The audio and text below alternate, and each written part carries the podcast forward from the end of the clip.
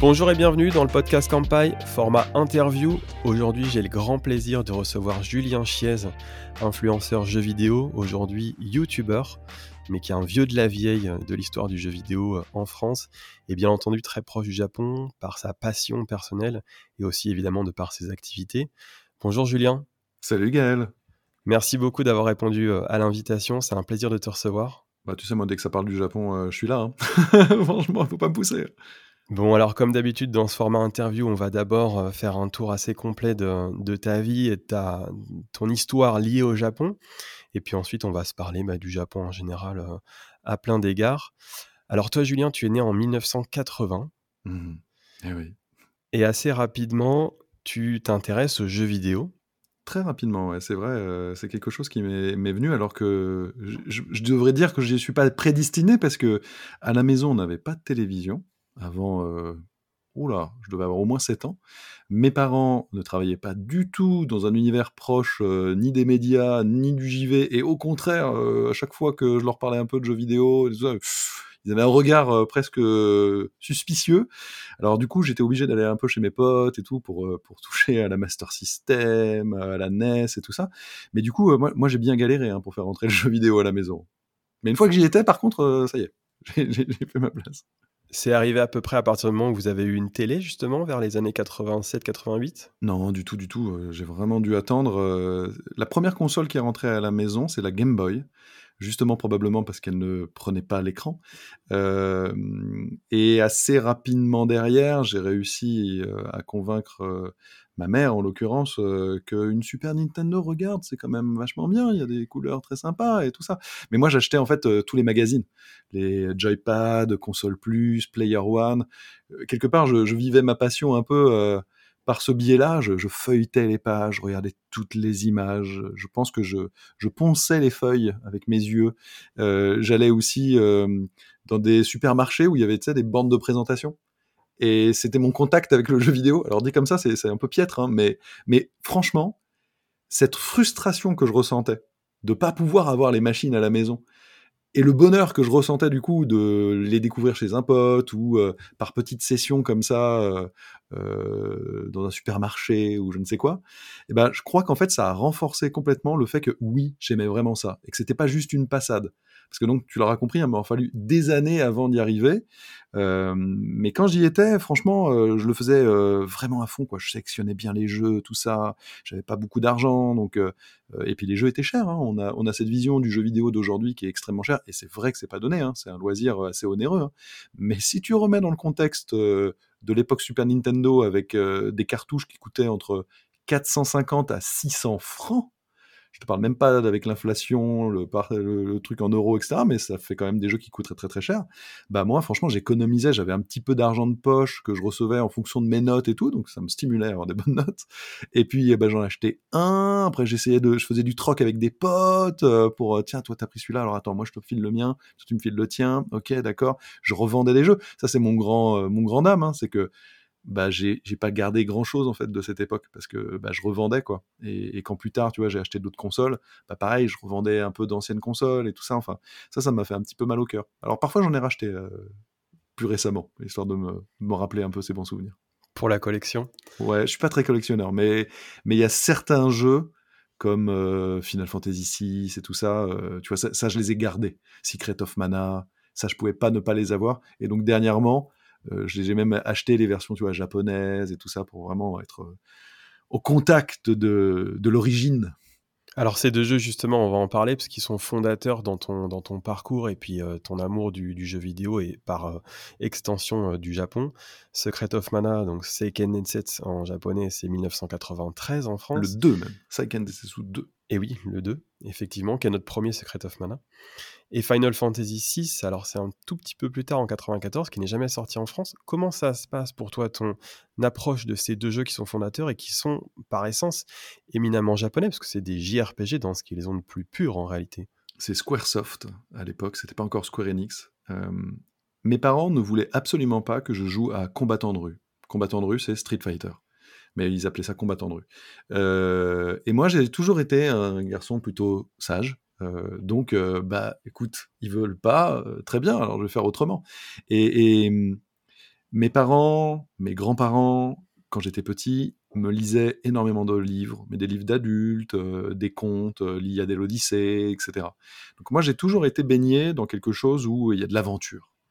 Et mmh, finalement, ne pouvant pas jouer aux jeux de baston, bah, je me suis dit, mais attends, euh, ces jeux-là, que donc je découvrais hein, dans Joypad, console plus et tout, là, c'est quoi là Secret of Mana? Attends, les graphismes, ça a l'air d'être une aventure. Attends, il y a un dragon, vas-y. Oh, il y a des invocations, des sorts, de la magie, tout ça. Finalement, ça me rappelait un peu plus le terreau que moi j'avais euh, en littérature. Euh, et donc, en fait, moi, je suis vraiment parti là-dedans, quoi. ce qui fait qu'aujourd'hui, tu me mets un Street Fighter, je te fais deux Hadoken, mais ça s'arrête un peu là, quoi. Je suis, je suis une bille absolue. moi, ce que j'aimais, donc, c'était vivre des aventures. Et j'ai trouvé, avec Squaresoft à l'époque, une boîte qui proposait comme ça euh, très régulièrement bah, des RPG. Alors j'ai appris, attends, RPG, Rolling Playing Game, ok, d'accord. Ah, on peut incarner plusieurs personnages, d'accord. On peut mettre des habiletés. Enfin, tout ça, voilà, j'ai appris vraiment euh, grâce au magazine. Hein. Moi, euh, je suis un enfant de, de cette époque de la presse papier, avant d'y arriver, hein, justement. Et, et, Secret of Mana et Final Fantasy VI, alors que moi j'ai fait en Final Fantasy 3, complexe pour ceux qui nous écoutent, mais je suis sûr qu'il y a des passionnés qui savent que donc au Japon, bah, il y avait toute la numérotation euh, normale, mais qu'aux États-Unis, le 6 et le 3, parce qu'en fait ils en avaient pas, ils les avaient pas tous sortis et qui n'ont pas respecté les chiffres et que comme ils en avaient sorti deux avant, bon ils ont dit bah le 6 euh, finalement c'est le troisième que nous on sort donc ça s'appellera 3. Mais déjà pour l'époque, hein, il n'y a pas internet tout ça. Hein. Donc moi déjà je vais dans le magazine, tu vois, je vérifiais bien parce que quand j'arrivais en boutique en import et que la cartouche elle était à 600 francs, je peux te dire que pour moi, là, il fallait pas que je me foire, quoi. Donc je regardais, genre, donc vous êtes sûr, hein, FF3, c'est bien FF6, parce que moi, c'est ça, c'est à celui-là que je jouais. Hein. Regardez des images, regarde, il y a le, voilà, il y a ça comme décor, c'est ça, l'opéra, c'est bien dans celui-là. Hein. Ouais, ok, d'accord, c'est bon. Il fallait un adaptateur aussi euh, pour jouer à la Super Nintendo, les jeux import. Mais pour Final Fantasy VI, donc 3, euh, il fallait un adaptateur AD29 trafiqué. Parce que celui de base ne fonctionnait pas. Parce que les développeurs ils mettaient des petits trucs, des petits hacks qui détectaient les adaptateurs, et voilà. Donc, il fallait l'adaptateur, ça marchait un coup sur deux, il fallait souffler, enfin, fallait, fallait pas en vrai, mais moi, je soufflais sur la cartouche comme tant de gens, j'essayais de la faire marcher, tout ça. Et, euh, et en fait, ces jeux, ils m'ont bouleversé, mais bouleversé. La musique, Nobuo Ematsu, je les enregistrais sur cassette audio. Ça, je dois les avoir encore quelque part. Et plus tard, là, je tourne la tête. En fait, moi, je suis pas du tout collectionneur. J'ai pas le délire de toutes les petites figurines, de tous les jeux, etc. Je suis pas très matérialiste dans l'absolu. Je pas, voilà. Mais là, tu vois, je tourne les yeux. Je suis dans mon studio où j'enregistre les vidéos. Et ben, j'ai les choses qui, qui ont compté pour moi. Donc ça veut dire que par contre, j'ai des espèces de pierres angulaires.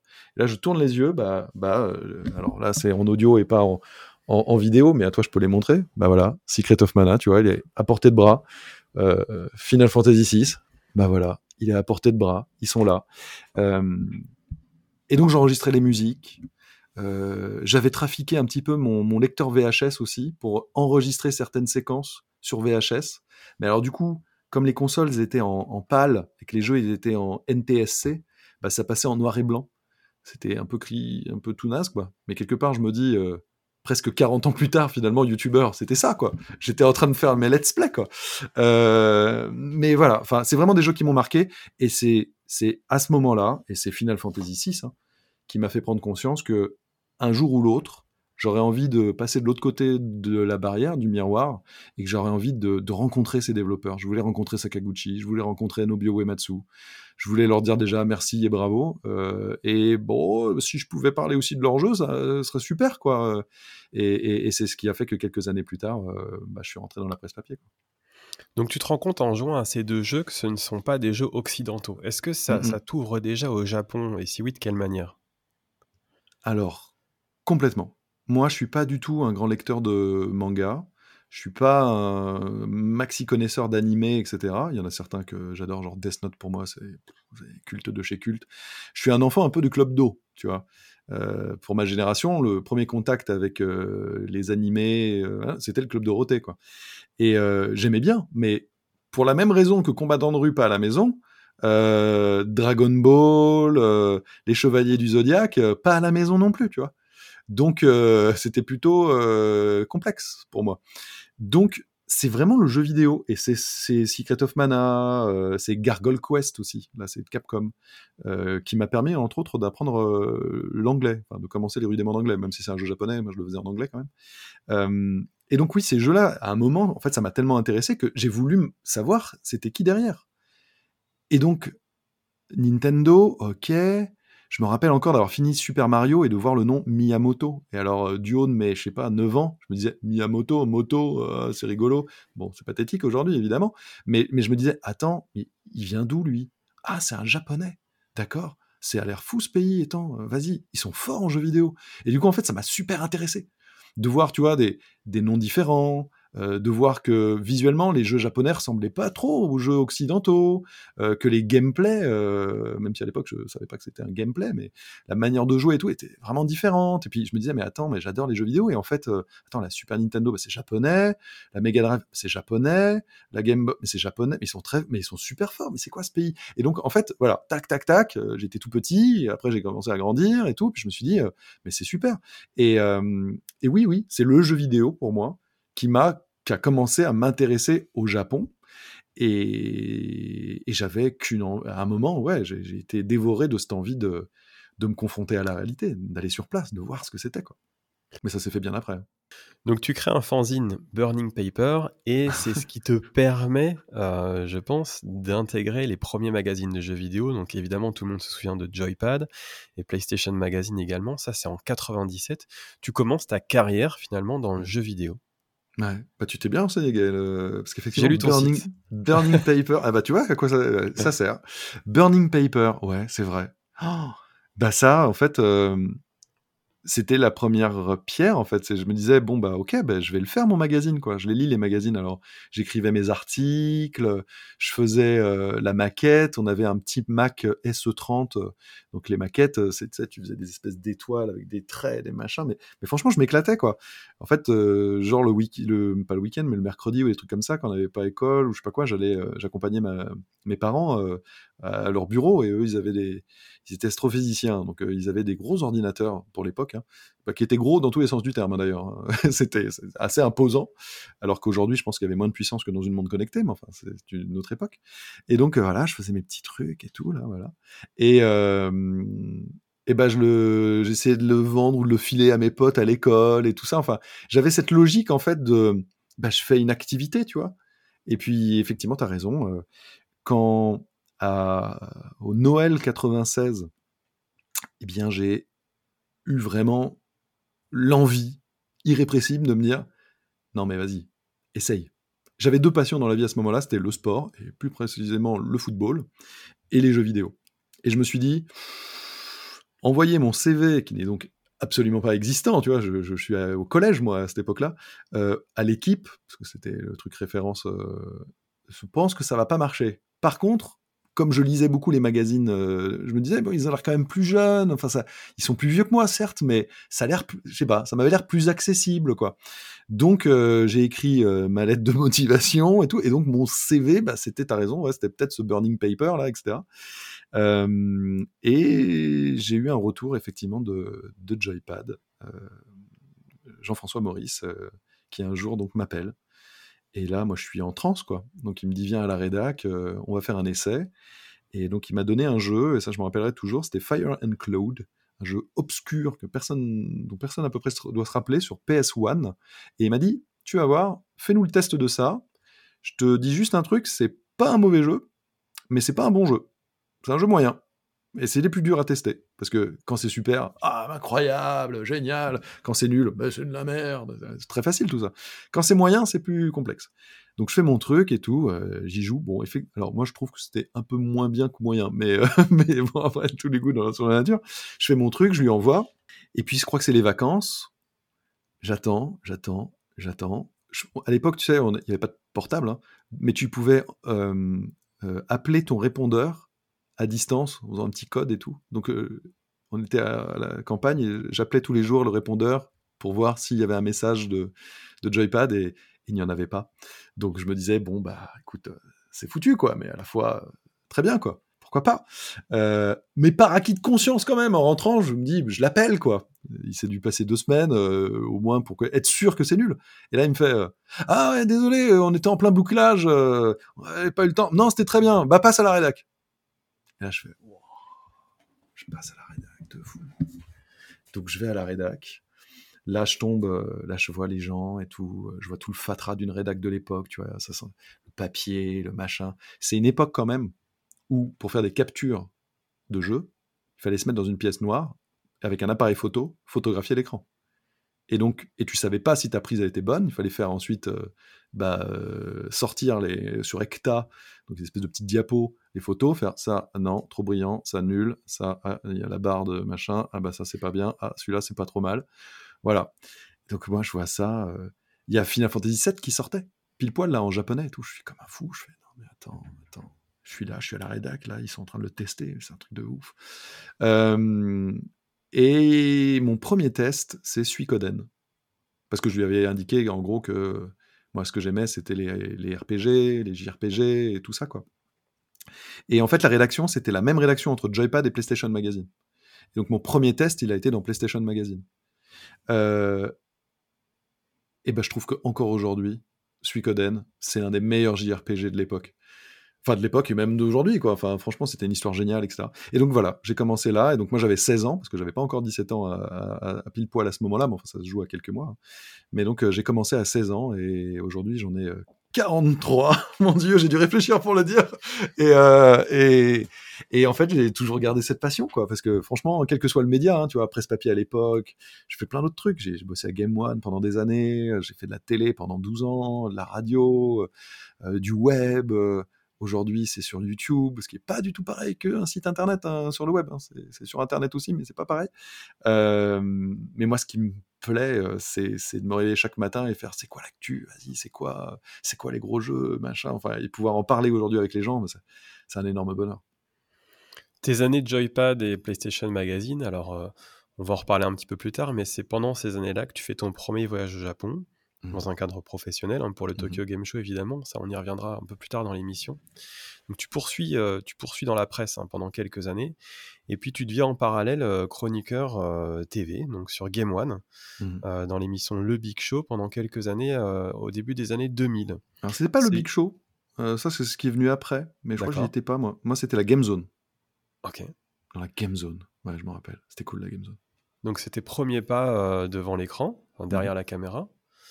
Est-ce que ça change un petit peu ton regard justement sur la manière dont tu abordes ce, métier qui, euh, qui, devient ton métier euh, principal? Enfin, tu te poses plus de questions à ce moment-là, c'est le jeu vidéo.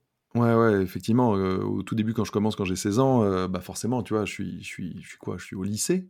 Euh, je dois être en seconde ou en troisième, je ne sais plus trop, je te vois. Euh, donc forcément, il n'est pas question d'arrêter ses études parce que je ne sais pas ce qui va se passer, machin. Mais, néanmoins, ça se passe bien. Donc à l'époque, je suis pigiste.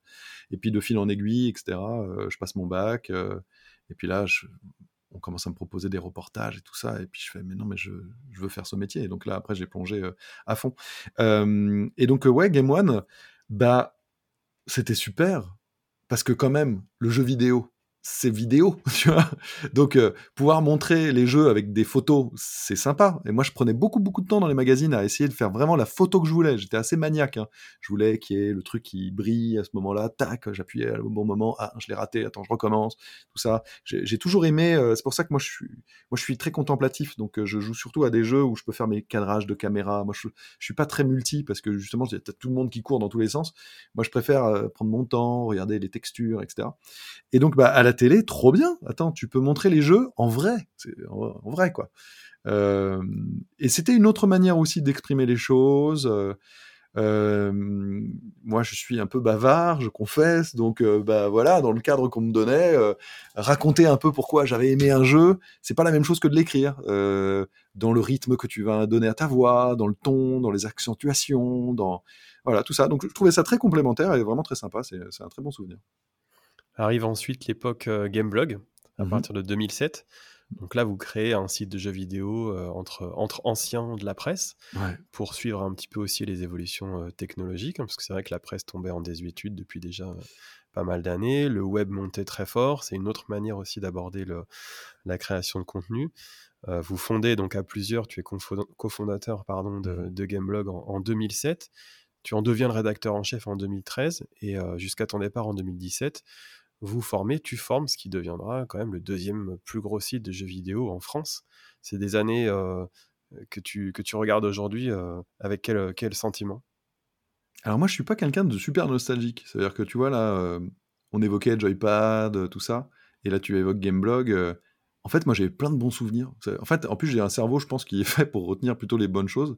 mais je suis pas ultra nostalgique. Cela étant, quelle aventure incroyable. Parce que comme tu l'as dit, oh, franchement, euh, personne n'était très argenté hein, dans cette histoire. Euh, c'était un peu fait, enfin, c'était même fait totalement artisanalement. En fait, on a tous mis 1000 euros, je crois. Euh, c'était notre mise de départ, donc on était quelques-uns. Donc, tu vois, on doit avoir un capital de, je sais pas, peut-être 5 ou 6 000 euros. C'est pas grand-chose hein, quand tu veux faire une, vraie grosse boîte. pendant des années, hein, plusieurs années, on s'est pas payé que dalle. Parce que le, peu d'argent que ça générait avec euh, les habillages, la publicité, enfin tout le business model du web, bah, ça permettait de payer les serveurs, euh, de payer euh, les petits reportages qu'on pouvait faire, etc. Mais franchement, c'était pas grand chose, grand chose. Il y a Ankama qui est rentré dans le capital, mais quelques années après, et c'est là où il a commencé à avoir la, professionnalisation aussi des choses, où on a eu vraiment des locaux où on a pu travailler ensemble à plusieurs, euh, et là, ça a vraiment, vraiment progressé. C'est l'arrivée aussi de la, vidéo. Depuis le début, on faisait des podcasts, mais là, on a ajouté la vidéo, les reportages à l'étranger, euh, bah, le 3, le Tokyo Game Show, la Gamescom. Là, c'est devenu un, site euh, vraiment sérieux. Et, ouais, et, là, comme ça, de briques et de broc, on est arrivé à un moment, deuxième site de France de jeux vidéo, à, une période en plus où les places étaient ultra arrêté, quoi. Tu vois, on est parti, on avait 400 millions de kilomètres de retard. Et bah, franchement, moi je suis très fier de, ce qu'on a pu faire à cette époque-là. C'est plein de bons souvenirs, franchement. Mais juste entre les deux, parce que il y a eu une rupture de continuité en fait à un moment entre le passage entre Joypad, Game One et Gameblog.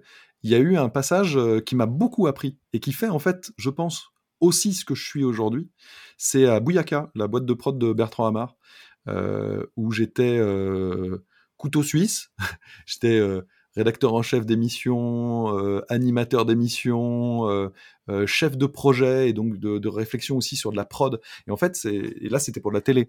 Et je l'ai fait quand même en tout la télé. je pense que j'ai fait, alors pas qu'à Bouyaka, mais en tout, pendant dix ans, quasiment tous les jours, je faisais des, émissions télé, quoi. Que ce soit entre Game One, entre Bouyaka et tout ça. Et ça m'a énormément appris. Parce que moi, pareil, moi j'adore apprendre. Je, je Là, présentement, je suis en train d'enregistrer cette émission avec des petites pantoufles des petites charentaises, je suis bien, voilà, je suis tranquille. Mais dans ma vie professionnelle, j'aime pas les pantoufles et les charentaises. J'aime bien qu'il y ait des nouveaux défis, j'aime bien que ça bouge un peu. Le, le ronronnement euh, m'ennuie un peu. Euh, et donc c'est cool de trois ans, mais après, euh, qu'est-ce qu'on fait? Comment on change un peu les choses? C'est quoi le, step d'après, etc. Et bah, apprendre, c'est quoi un montage? Parce que quand j'étais à Game One, bah, je faisais mes émissions, mais il y avait des monteurs. Bah, tiens, moi je passais beaucoup de temps avec les monteurs. Il y en a plein qui sont devenus des potes d'ailleurs. Et je leur disais, mais attends, vas-y, moi j'aimerais bien. Est-ce qu'on peut faire cet effet là euh, Est-ce qu'on peut faire ci Est-ce qu'on peut faire ça? Ouais, on peut, mais attends, c'est un peu compliqué ou machin. Ils me les montraient. Il y a même deux, trois fois où tu vois, genre ils me disaient, attends, vas-y, je peux le faire là? Vas-y, montre-moi sur une timeline et tout, c'était sur un vide. Et en fait, parfois, euh, à Bouyaka, par exemple, quand je produisais des émissions, je restais avec les monteurs jusqu'à 6 heures du matin. Euh, la plupart des gens ne faisaient pas ça. Quand tu étais prod, tu venais, tu checkais, tu vérifiais à la fin, mais moi je restais quoi, parce que j'aimais trop ça. Et en fait, je crois vraiment que ça m'aide aujourd'hui. Parce que du coup, aujourd'hui, tu vois, sur YouTube, je fais mes montages, euh, je fais mes miniatures, et en fait, j'ai appris Photoshop, pas très très bien, mais un peu. Euh, les montages, pas très très bien, mais, mais les rudiments quand même. Comment on fait sur une timeline, c'est quoi les effets qu'on peut faire et machin, tout ça. Et surtout, ce que j'ai appris à cette époque-là, et c'est pour ça que je me permets de l'évoquer, c'est la prod. C'est quoi la prod? La production d'une émission. C'est comment on gère une équipe. Comment on gère aussi euh, bah, un flux des délais de livraison de, vidéos, de machins, tout ça. Et en fait, ça m'a énormément aidé à l'époque de Gameblog, parce que tout le monde avait un background de presse papier.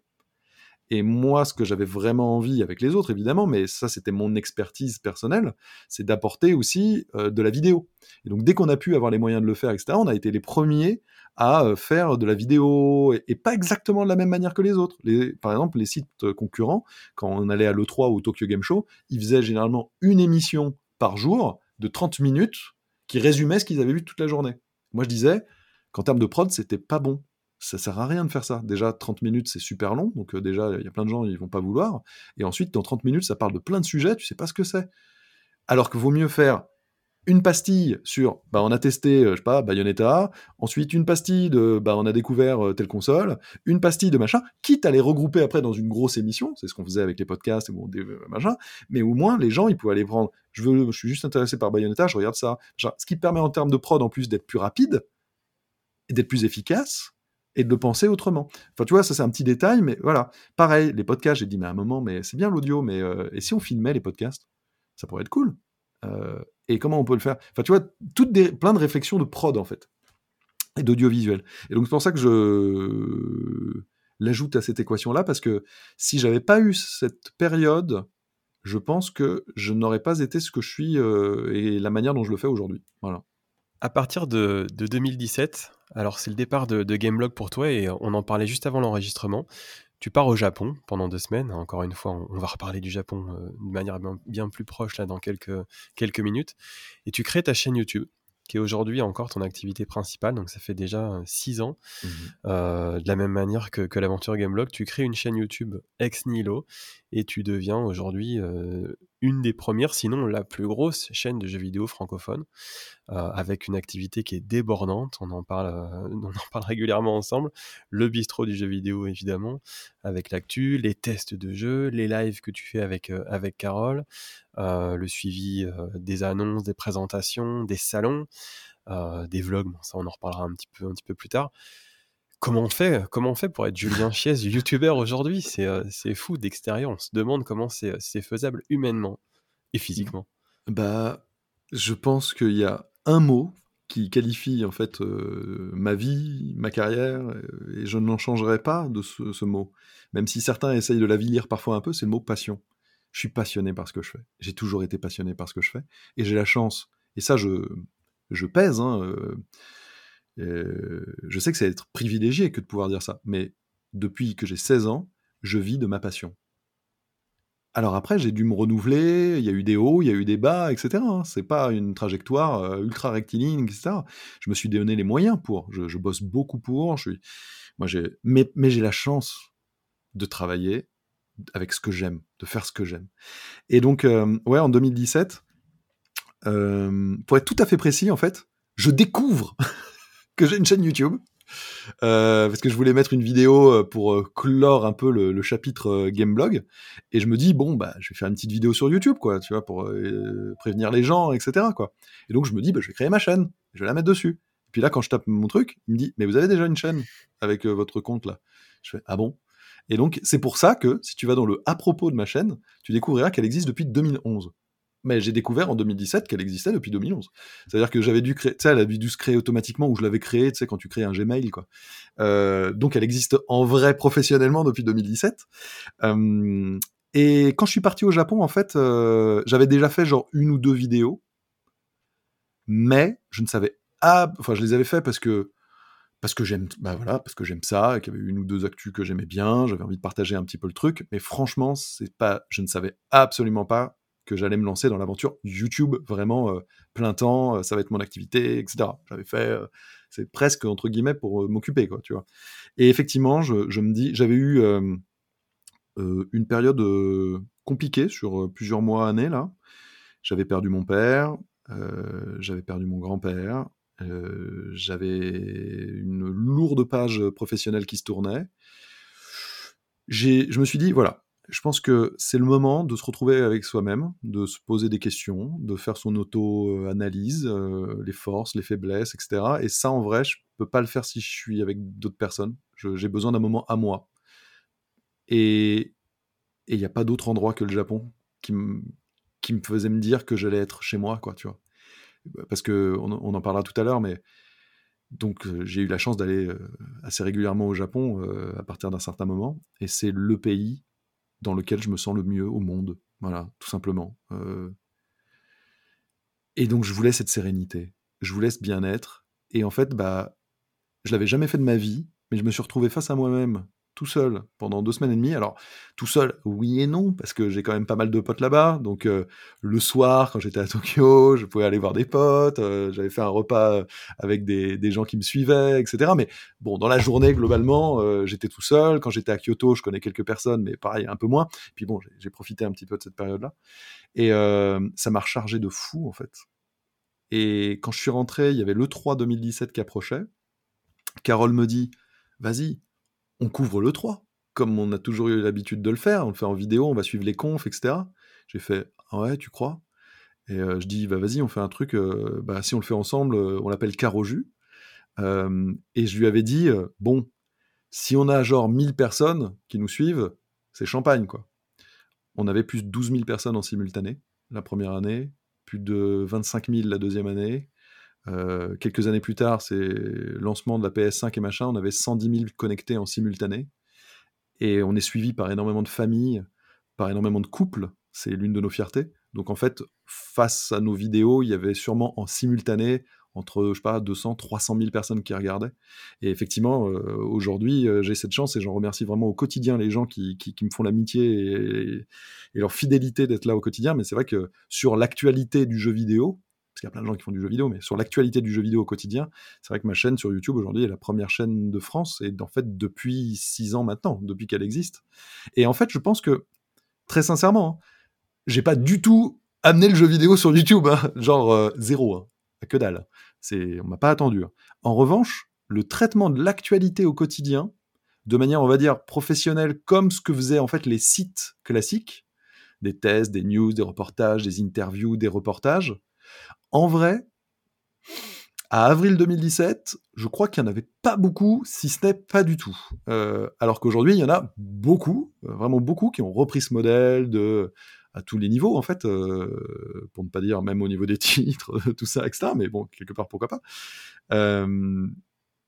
donc voilà, ça a fait une vraie bascule et, aujourd'hui, on voit que le, média d'actualité de jeux vidéo, il, il s'est vachement il a vachement changé euh, depuis quelques temps hein, et qui s'est beaucoup déporté sur YouTube, euh, sur Twitch, etc.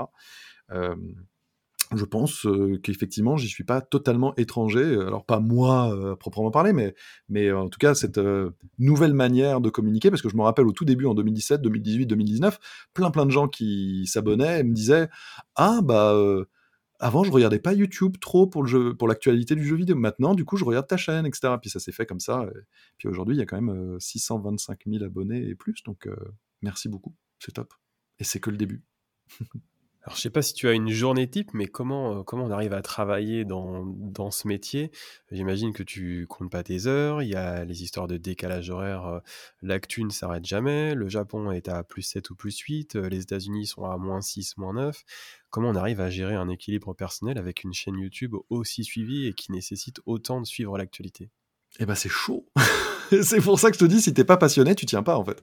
Si tu si t'es là juste euh, parce que t'as vu la lumière ou que tu te dis euh, ah c'est un, un, business florissant, euh, je vais me faire des sous, etc. je pense que t'exploses en plein vol. Enfin, je pense que t'arrives à tenir six mois, un an, peut-être aller deux ans, parce que voilà. Puis au bout d'un moment, enfin, tu lâches quoi. parce que tu vois, les breaking news, les trucs qui tombent, les conférences à 4 heures du matin, les trucs comme ça. Mais moi, je kiffe de fou quoi. Enfin, ça me, j'aime ça quoi. Donc tant que j'aurai l'énergie pour, j'essaierai de faire au maximum. Au maximum. Parce que c'est un truc que j'ai toujours dit. Je, remercie infiniment les gens, mais j'ai toujours pris les gens qui me suivaient comme des adultes. Et d'ailleurs, moi, ma, typologie de viewer est plutôt âgée, en fait. Elle a à peu près euh, un peu moins que mon âge, un peu plus que mon âge et mon âge, quoi. Tu vois, c'est le cœur de cible, vraiment, c'est les 25-50 ans euh, sur ma chaîne. Euh, mais j'aurais toujours dit, hein, la première personne qui doit prendre du plaisir, c'est moi. Parce que si je prends plus de plaisir, mais vous allez trop le ressentir. Et donc, euh, bah, j'ai la chance de pouvoir continuer à prendre du plaisir. Ce qui ne veut pas dire qu'il euh, y a certaines news tu vois, qui m'intéressent moins que d'autres, mais je sais que c'est des news importantes, donc je les fais, évidemment. Mais bon, c'est comme tout métier, il y a des matins, il y a des matins, je me réveille, je suis fracassé, et puis j'ai envie de me dire, euh, et si aujourd'hui j'allais faire autre chose que... Mais c'est mon métier, tu vois, c'est mon métier, je suis, je suis mon propre patron, j'ai cette chance-là, mais je suis un patron euh, exigeant avec moi-même, parce que je pense que c'est ça qui fait les grandes choses, en fait, et que si tu es en dilettante, et surtout, j'ai toujours... Enfin, c'est ma perception des choses, hein, mais je pense que quand tu commences à lâcher un peu prise, tu lâches prise. C'est-à-dire que si tu commences, tu vois, le bistrot du jeu vidéo, c'est tous les jours, sauf euh, problème impondérable de ouf, etc. Mais c'est ce que je dis quand on me pose la question, genre, ouais, mais si t'en raté un ou deux, c'est pas grave. Je faisais. Et le journal de 20 heures, tu crois vraiment qu'il y a des jours ils se posent la question de savoir s'ils le font ou pas? Parce que parfois on me dit, oui, mais quand il n'y a pas de news trop importante, le fais pas. Je fais, mais oui, mais déjà une news importante pour un tel et un tel, c'est pas forcément machin. Et, je veux dire, moi, mon travail, c'est d'être là aussi, de faire de la curation pour les gens qui ont 10-15 euh, minutes euh, juste pour checker un peu les news et de leur donner les news. Alors oui, je suis d'accord, il y a des jours où je suis plus excité par ce qui se passe dans l'actu que d'autres, mais c'est comme l'actualité euh, sportive, économique, politique et machin.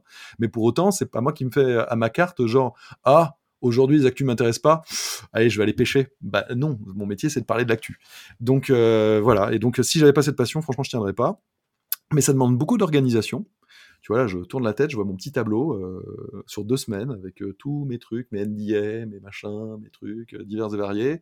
mon téléphone est rempli de notifs de reportage ci, de rendez-vous ça, de, de n'oublie pas de, rappeler, de ça, de, de, renvoyer un mail de ci, de tester tel jeu, de bidule. Et oui, je compte pas mes, alors oui, je compte pas mes heures. Ça veut dire que ma journée. Et alors, pour répondre, parce que tu vois les digressions que je fais, mais c'est terrible. tu m'as demandé journée type. Il y en a tellement pas. On me le demande à chaque fois, genre, tu pourrais pas nous filmer une journée? Bah ouais, mais la journée d'après, elle ressemble pas du tout la même. Combien de fois, par exemple, tu vois, là, bah, pas plus tard que la semaine dernière, j'avais un pote qui était à la maison, il a dormi à la maison et tout, et, euh, le matin et tout, je lui ai dit, euh, mon pote, c'est là en l'occurrence, c'était Wawa, qui est une, très belle chaîne de rétro gaming, et on s'était dit, vas-y, le matin, euh, j'avais un truc, on fait l'unboxing, quoi. et en fait, il y a deux, je me réveille le matin, 7 heures du mat, j'ouvre mon téléphone et je fais, oups, il y a une grosse news. Bah, ça passe en prio, tu vois. Donc, pendant qu'il était en train de se lever et tout, moi j'étais déjà en train d'enregistrer mon truc. Ensuite, il me dit, bah, on fait l'unboxing. Je fais, ouais, ouais, on fait l'unboxing. Pendant qu'on était en train de le faire, il y a une grosse news qui tombe. Donc, dès qu'on a eu fini, je fais, pouf, attends, il faut que je fasse ça. Enfin, voilà, donc, euh, et ben tout ça n'était pas prévu. On aurait dû normalement avoir une journée tranquille, vous avez notre petit tournage, sympa, machin. Et bah ça s'est pas passé comme ça, euh, et ça se passe plein de fois pas comme ça. Euh, donc euh, j'ai un métier avec lequel on compose avec une actualité qui est mouvante et qui n'est pas tout. Alors plein de fois je sais parce que tu vois j'ai des NDA. Là par exemple il y a deux trois trucs je sais dans les prochains jours au moment où on tourne ce qui arrive. Par exemple je sais que moi ma journée de demain elle va être très très intense, très chargée mais il y a peut-être des choses qui vont se caler en plus, que je ne sais pas encore. Donc euh, voilà. Mais c'est aussi ce qui fait, à mon sens, le sel et le plaisir de, de la chose, c'est que du coup, bah, c'est jamais pareil et que j'arrive pas à me lasser du coup. Si c'était tous les jours la même, peut-être qu'au bout d'un moment, euh, je commencerai à trouver le temps long, mais c'est pas le cas. Tu as réussi à fédérer une communauté euh, très fidèle de gens qui te suivent pour certains depuis très longtemps, et j'imagine que c'est un moteur de cette passion évidemment. Est-ce que c'est compliqué, malgré tout, d'être une personnalité publique au quotidien? Surtout que maintenant, voilà, avec Carole, vous avez eu un enfant. Est-ce que c'est compliqué de, vivre en, tant que personnalité publique, d'avoir son équilibre en pro-perso en tant que personnalité que, que l'on connaît? Je pense que personne n'est préparé à voir soudainement plein de gens qui te jugent euh, au quotidien, euh, chacun de tes mots, de tes actions, de tes trucs. Et, moi, euh, je suis une toute petite personnalité d'un segment très niche qui est le jeu vidéo, qui est, et dans le jeu vidéo, une autre niche, l'actualité du jeu vidéo. Cela étant, on n'est pas tant que ça, en fait, à donner un avis. Moi, je donne des avis, tu vois. c'est subjectif, c'est personnel. Je donne des avis quand je teste un jeu. J'aime ci, j'aime pas ça. Je donne des avis aussi sur l'actualité. Je fais des éditos. Euh, et donc forcément, on est dans un univers, le jeu vidéo, qui, à mon sens, à l'image du sport, et donc principalement le football et la politique. Je pense qu'on est dans les trois domaines sur lesquels il y a le plus de passion, donc c'est super cool. Mais à la fois, il y a passion égale des raisons euh, sur plein de choses. Et donc, euh, les, les, les, hardcore du football sont quand même assez impitoyables les uns envers les autres. Les hardcore de la politique, ça peut être complètement abominable. Et les hardcore du jeu vidéo, c'est parfois un peu lourdingue. Euh, donc, bah, il faut composer avec ça. Alors, euh, comme tout humain, il y a des hauts, il y a des bas. Hein. C'est-à-dire qu'il y a des jours où ça te passe complètement au-dessus. Il y a des jours où peut-être t'es pas bien luné, t'as eu des problèmes dans ta vie, machin, ça t'affecte un peu plus. Bon, la chose étant que, au début, c'est très surprenant. Ah, parce que ça vient vachement des réseaux sociaux, des machins et tout, tu t'en prends plein la gueule soudainement, tu te dis, j'ai dit un truc si grave que ça, entre guillemets, j'ai pas aimé un jeu que d'autres ont aimé, ou, j'ai aimé un jeu que d'autres n'ont pas aimé, ou, j'ai trouvé que la prise de parole de tel constructeur était bien ou pas bien, et donc les fans de machin, c'est bien ou c'est pas bien, bah, ils viennent te taper dessus. Ce qui est amusant, c'est que dans la même journée parfois, euh, tu peux dire du bien, par exemple, de Sony, de Xbox, de Microsoft, de PlayStation, de Nintendo, de la Switch, de je sais pas quoi.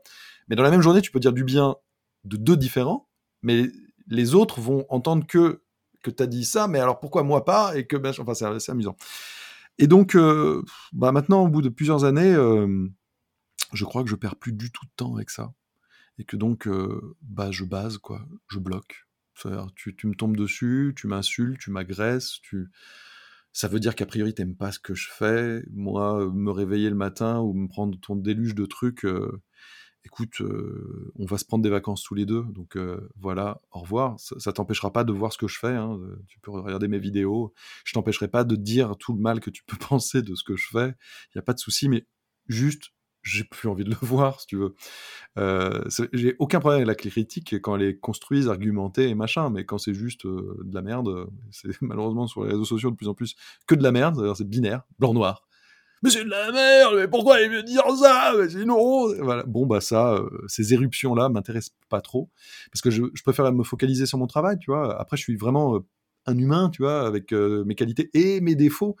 J'ai fait des choses sur rétrospectivement aujourd'hui, bah, je me dis ah j'aurais peut-être pas dû le faire comme ci, j'aurais pas dû le faire comme ça. Je ferai encore des erreurs à l'avenir, tu vois. Enfin, franchement, je, n'ai aucun problème à dire. Enfin, je ne suis pas un monolithe de sagesse et de qualité constante et perpétuelle et machin. Non, je suis pas. Voilà. Mais j'essaye de faire toujours au mieux. Donc, en tout cas, ce qui est certain, c'est que quand je fais quelque chose, je le fais avec cœur, quoi. Donc, quand je dis un truc, je le pense vraiment, tu vois. Euh, après, je peux me tromper, tu vois. Mais euh, je crois que il y a eu un gros, gros, gros tournant. C'est quand justement j'ai eu un enfant, parce que te saute vraiment au visage à quel point tout ça est vain et que de toute manière, on est en train de te prendre la tête pour du jeu vidéo. Et donc, c'est tellement pas très important, en fait, que bah, je crois que j'arrive beaucoup plus, là, depuis 2-3 ans, à en avoir rien à faire. Et donc, aujourd'hui, bah, il y a plein de gens qui, évidemment, quand t'es exposé, euh, te font des vidéos sur toi, euh, essaient de te déglinguer machin. Bah, 99% du temps, je regarde même pas. Donc généralement, je l'apprends parce qu'il y a quelqu'un qui me dit T'as vu euh, machin Je fais Non, j'ai pas vu. Et puis en fait, je m'en fous. Ils pensent bien ce qu'ils veulent. Moi, je sais. Moi, la seule chose qui m'importe, c'est pouvoir me regarder devant la glace. C'est-à-dire que, comme je te disais tout à l'heure, je suis assez exigeant avec moi-même. Euh, donc je tolérerais pas trop de faire des trucs que je trouve pourris en, sais, pas quoi, en douce ou je ne sais quoi. Donc, euh, bah, tant que j'arrive à me regarder devant la glace, et là en ce moment j'arrive très très bien à me regarder devant la glace, hein, euh, bah, je continuerai à faire du mieux que je peux, ce qui ne veut pas dire que ce sera parfait, mais du mieux que je peux. Et donc, euh, bah, que les gens pensent bien ce qu'ils veulent, hein, tu sais, euh, sans me comparer évidemment en termes de stature, ça n'a rien à voir, mais un Mbappé, qui pour moi est l'un des plus grands footballeurs potentiellement déjà de tous les temps, et je lui souhaite en tout cas de l'être véritablement, parce qu'il a, sa carrière devant lui, il s'en prend mais plein la tronche tous les jours tous les jours. Je pense à des hommes politiques et des femmes politiques je veux dire, il y en a avec qui je ne partage pas du tout leurs convictions, mais au moins ils se battent pour des idées, tu vois. Ils se font mais défoncer avec une violence intersidérale, alors que quelque part ils défendent leurs idées, tu vois. Euh, si t'es pas d'accord, tu votes pas pour eux. Vote pas pour eux. Euh, ne les défends pas. Mais, mais est-ce qu'il faut les calomnier, les attaquer, machin? Donc tu vois, ça c'est des gens qui sont exposés un milliard de fois plus fortement que moi. Et donc, euh, je pense qu'il faut y avoir, il faut avoir des, il faut avoir des épaules, ouais, quand même, parfois, euh, c'est sûr.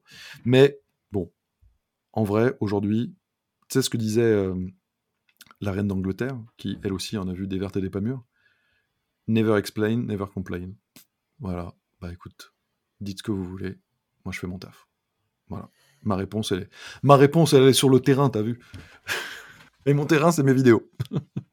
Est-ce que tu dirais que, alors la maturité aidant peut-être, tu prends plus de plaisir aujourd'hui euh, sur ton activité YouTube que tu en prenais à l'époque, euh, à l'époque de la presse, euh, à l'époque de la télé?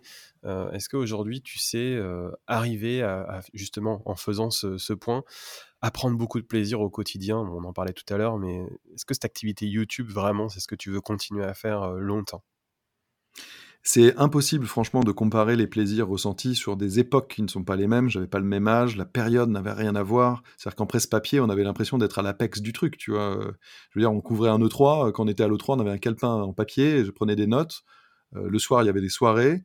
Et puis quand on rentrait de l'E3, on faisait euh, dans l'avion euh, et au retour à Paris une réunion de rédaction, on se partageait, alors toi tu vas faire tel article, tel article, tel article, on bossait pendant 48 euh, heures non-stop un week-end, ensuite ça partait en impression et les gens ils savaient ce qui s'était passé à l'E3, genre 10 jours après la fin de l'E3. À cette époque-là, j'étais pas en train de me dire que potentiellement j'aurais un truc dans quelques années qui tient dans la main et qui me permettrait en Wi-Fi, que je savais pas que ça, existait, ça n'existait pas, euh, d'emmener les gens en direct regarder les événements et que si je faisais pas ça, de toute manière, c'était mort parce que l'événement, dix jours après, enfin, il y a eu déjà eu 65 autres événements. Donc tu vois, chaque époque a sa réalité. Et, j'ai pris un pied monstrueux à l'époque de la presse papier. J'ai des souvenirs, hein, je pourrais en faire 25 podcasts. Euh, Franchement, c'était super. Quelle période folle, complètement folle.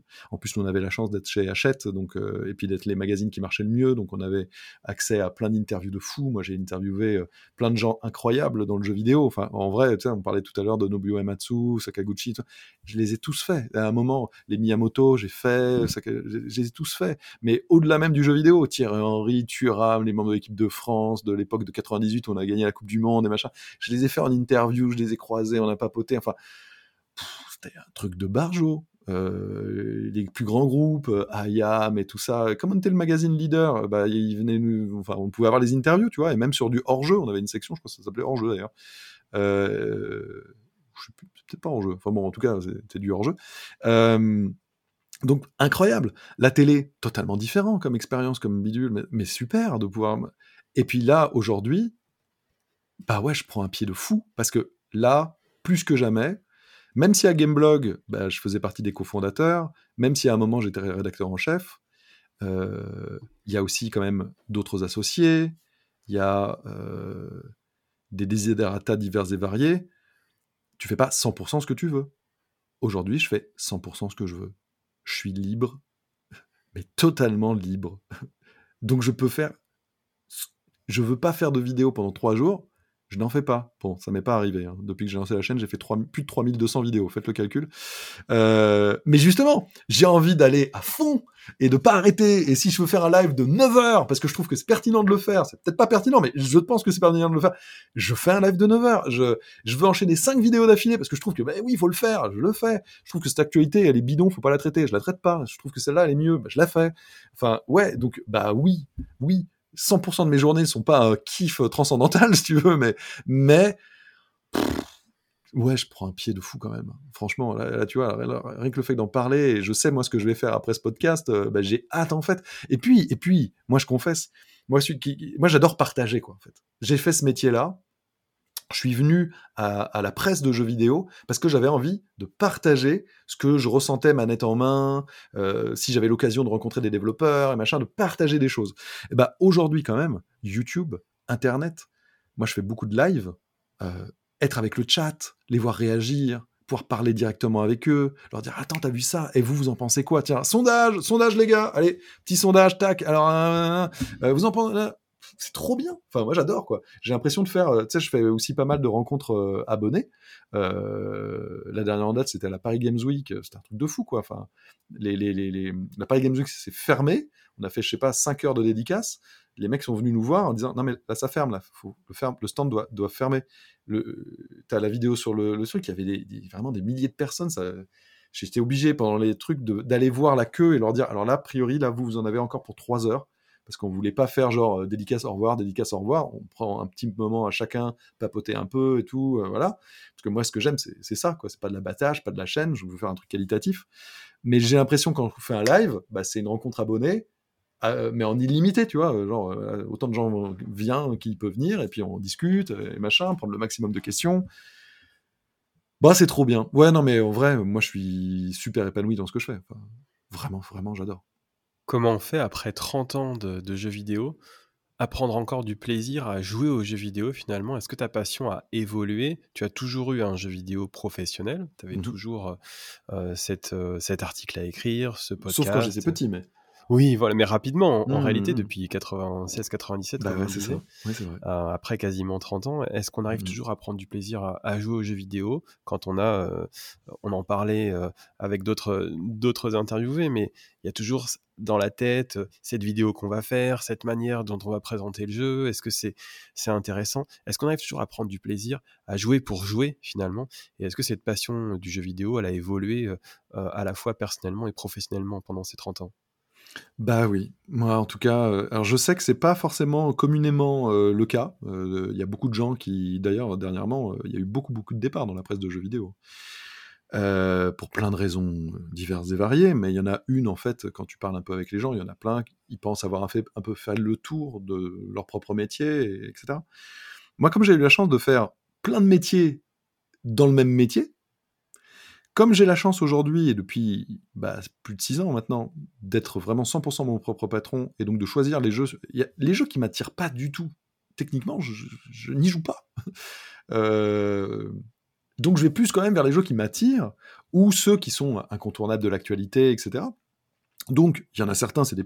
Voilà, euh, dernièrement, il y a un jeu, s'appelle Forspoken, voilà, je l'attendais beaucoup, JRPG, bah, c'est Square Enix, machin, ça avait l'air top et tout il m'est tombé des mains, j'en pouvais plus. Mais pour autant, pour finir mon test, j'ai fini le jeu, etc., pour être sûr jusqu'au bout que c'était bien ou pas, ou machin. Non, c'était pas bien jusqu'au bout. En tout cas, moi, je trouve. Hein. Après, tous les goûts sont dans la nature. Donc, il n'y a pas certains tests qui sont plus euh, embêtants que d'autres. En tout cas, c'est un peu plus relou. J'ai pris moins de plaisir que sur Hogwarts Legacy, par exemple, euh, techniquement, pour parler de jeux récents. Mais, bah non, moi, je...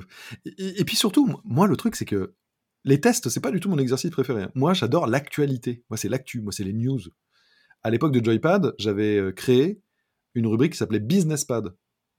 C'était les news business. C'est-à-dire euh, les mouvements économiques, euh, comment la stratégie, euh, tout ça, ça m'a toujours super intéressé. Bon, bah, en ce moment, on, en parle beaucoup, beaucoup avec les rachats, et tout ça, etc. Mais donc, moi, en fait, c'est tout le spectre global du jeu vidéo. C'est pas juste jouer qui m'intéresse dans le jeu vidéo. C'est ce qui s'y passe, c'est les intervenants, c'est les mouvements de l'industrie, c'est tout ce qui évolue depuis le Covid, par exemple. Est-ce que les grands salons vont revenir? Vont-ils revenir à fond ou à minima? Euh, Comment est-ce que la communication des constructeurs, des éditeurs se fait? Euh, Via euh, des grands messes à l'ancienne Via des vidéos seulement? Comment est-ce que notre propre métier va évoluer? Moi, par exemple, tu vois, j'intègre totalement dans ces réflexions-là. Comment moi est-ce que je vais faire mon travail dans les dix prochaines années? Ça va sûrement encore changer.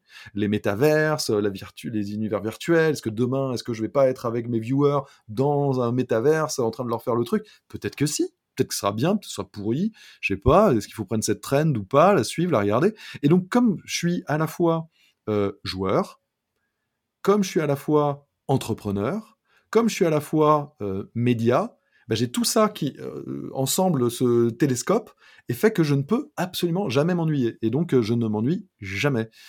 J'aimerais parfois d'ailleurs un peu m'ennuyer un tout petit peu, s'il vous plaît, je vous en prie. Laissez-moi m'ennuyer un tout petit peu pour que je recharge les batteries, mais, mais, euh, mais voilà, quoi. Non, non, j'ai trop de sujets qui m'intéressent. En fait, je suis, je suis gourmand. J'aime ça. C'est-à-dire plein de fois, tu vois, j'ai des potes, et ils ont grave raison, ou des gens qui me disent tu devrais lever un peu le pied. Parfois, on me dit, euh, non, mais regarde, t'es numéro un et tout. Bon, même si euh, tout ça, moi, ça m'intéresse moyennement, mais je veux dire, euh, ça, ça veut dire, genre, ça marche bien. C'est pas parce que tu fais pas cette vidéo que les gens, ils vont, ils vont arrêter de te suivre, etc. Oui, mais ces vidéos, je les fais pour les gens et je les fais pour moi aussi. C'est-à-dire que, par exemple, quand je prends de temps en temps, rarement, mais des vacances, s'il y a une grosse news qui tombe, ça me rend ouf.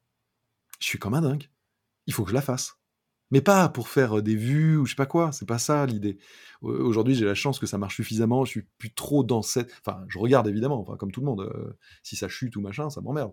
Mais, mais si je suis en vacances, tu vois, c'est pas pour faire, je sais pas, 50 000, 100 000 vues, 20 000 vues, 30 000 vues de plus ou de moins, c'est pas ça qui va changer la face de ma vie. Mais j'ai envie d'en parler. en fait. J'ai envie, et je me dis, et les gens, ils sont, ils m'attendent là-dessus. Ils... Tac, tu regardes Twitter, tu vois les gens, t'as vu cette news, Julien? Tu vas en parler? Est-ce que tu machin? Tu en penses quoi? Et, en vrai, je fais, ah, j'en pense plein de choses, mais euh, attends, j'ai envie de vous en parler. Alors attends, et puis je fais, attends, attends, pendant 20 minutes, je fais juste un petit truc, et puis voilà. Donc, euh, je suis passionné par mon métier. je crois qu'il n'y a pas d'autre chose, tout simplement. On va axer la seconde partie de l'interview euh, de ce podcast un petit peu plus sur le Japon, euh, qui je sais est un sujet euh, également en passion chez toi. pour aborder ce sujet, je fais une petite transition. Est-ce que tu as des notions de japonais? Et puisqu'un apprentissage de langue n'est jamais terminé, est-ce que c'est une frustration chez toi? Est-ce que tu voudrais poursuivre cet apprentissage? Alors évidemment, on vient de parler du temps qui te manque, mais quel est ton rapport à la langue japonaise? Je vais te faire une réponse qui, je pense, euh, va te surprendre et surprendre pas mal de personnes. Euh, j'aime tellement le Japon que j'ai pas envie d'apprendre le japonais. C'est bizarre, c'est contre-intuitif. Mais pourquoi? Parce que cela me permet d'être quasiment dans le seul endroit au monde où mes oreilles ne comprennent pas ce qui se dit et où je suis un peu perdu. Et j'aime cette sensation. J'aime follement cette sensation. Je vais aux États-Unis, je vais en Angleterre, en Allemagne, en Espagne, en Italie, en Norvège, euh, dans plein d'endroits au monde où je suis allé, même si je parle, alors ce qui va être anglo-saxon, je parle la langue, mais, mais même des langues que je parle pas trop, tu rattrapes certains mots, etc.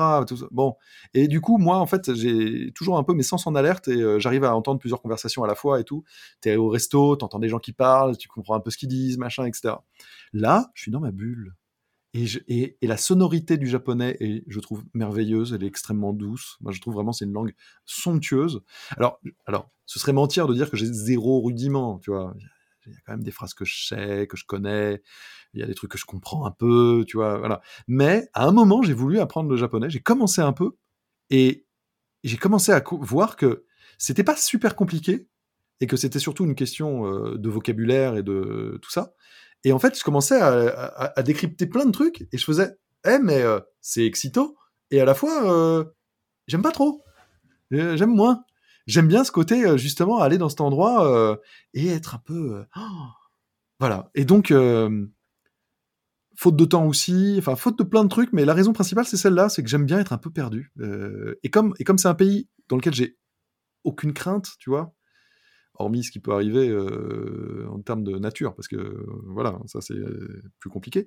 Mais euh, c'est un pays dans lequel je me sens bien, tu vois, je me sens à l'aise. Donc à la limite, tu vois, je préfère aller voir un japonais ou une japonaise et lui demander mon chemin, etc. Alors s'ils parlent pas du tout, je vais trouver des petites applis, tu vois. Comme ils sont super sympas, bah, ça va bien se passer. Euh, j'adore arriver dans une boutique et faire qu'est-ce que c'est que ce truc et machin. Et j'ai l'impression d'être Indiana Jones, quoi. Euh, donc ça vaut bien ce que ça vaut, hein, évidemment, mais mais, mais j'aime bien. Et puis j'ai la chance aussi d'avoir Carole, et euh, on part souvent ensemble. Carole parle japonais, euh, pas 100% parfaitement, mais, mais si elle se remettait un petit peu plus, je pense que, enfin en tout cas elle est très bonne, et elle peut parler avec des japonais, et, et puis tu vois, dans le métro, des trucs comme ça trouver tous les trucs. Donc c'est pratique. mais tu vois, quand j'y vais tout seul, j'adore. Et puis ça me demande de faire le petit effort, d'essayer de voir, d'aller voir les gens, tout ça. J'aime bien, j'aime bien. Alors justement, ton premier voyage au Japon, c'était en 1999. Euh, je crois que là, on peut difficilement faire, euh, faire plus tôt. Tu es quand même un des, un des premiers, je pense, euh, français à être parti au Japon. En tout cas, alors c'était dans un cadre professionnel, effectivement, tu vas nous en parler. c'est celui qui a ouvert, je pense, comme tout premier voyage au Japon de, de, de personnes qui s'intéressaient à ce pays, qui a ouvert la boîte de Pandore, hein, qui a ouvert ton amour, qui l'a décuplé peut-être ta passion pour, pour ce pays. Raconte-nous un peu, c'est quoi de voyager au Japon en 1999 Alors tu l'as fait euh, dans, le cadre euh, professionnel, comme on le disait, tu vas pouvoir nous, dire comment ça s'est passé. On te dit tu pars au Japon, tu, combien de temps tu restes, qu'est-ce que tu fais là-bas, quels sont tes, ressentis. Euh, et puis après on va parler de tes, autres voyages bien sûr, mais ce premier voyage, cette découverte, comment ça se passe? Quel souvenir incroyable je me rappelle encore, je suis dans le couloir de la rédaction de Joypad. Et là, j'ai mon rédacteur en chef, Jean-François Maurice, qui vient me voir et qui me fait euh, Julien, ça te dirait d'aller couvrir le Tokyo Game Show Parce que là, ils vont dévoiler la PS2, la PlayStation 2. L'Emotion Engine venait d'être dévoilé. On avait bossé sur un gros bouclet, etc. avec l'équipe. Et là, dans ma tête, c'est le grand vertige. Je fais oh, Je vais aller au Japon. Alors tout de suite, il me demande T'as un passeport? Je fais Ouais, ouais, j'ai un passeport. eh ben alors, vas-y, euh, tu vas au Tokyo Game Show euh, avec Greg, qui était euh, le spécialiste du Japon, qui parlait couramment japonais à Joypad, etc. Mais là, j'ai fait C'est un truc de fou. Je vais aller au Japon. Enfin. Donc là, tu vois, ça faisait. Bah, deux ans. Les choses sont allées finalement assez vite. Hein. mais là, à ce moment-là, je travaillais. ça y est, j'étais plus pigiste. je travaillais à fond à la rédac. Et donc, on y va, c'est parti. Et ben là, je me vois dans l'avion. J'étais en pleine balise. Parce que dans ma tête, je me disais, mais attends Julien, là, tu vas vraiment aller au Japon. Tu vas confronter ton fantasme du Japon à la réalité du Japon.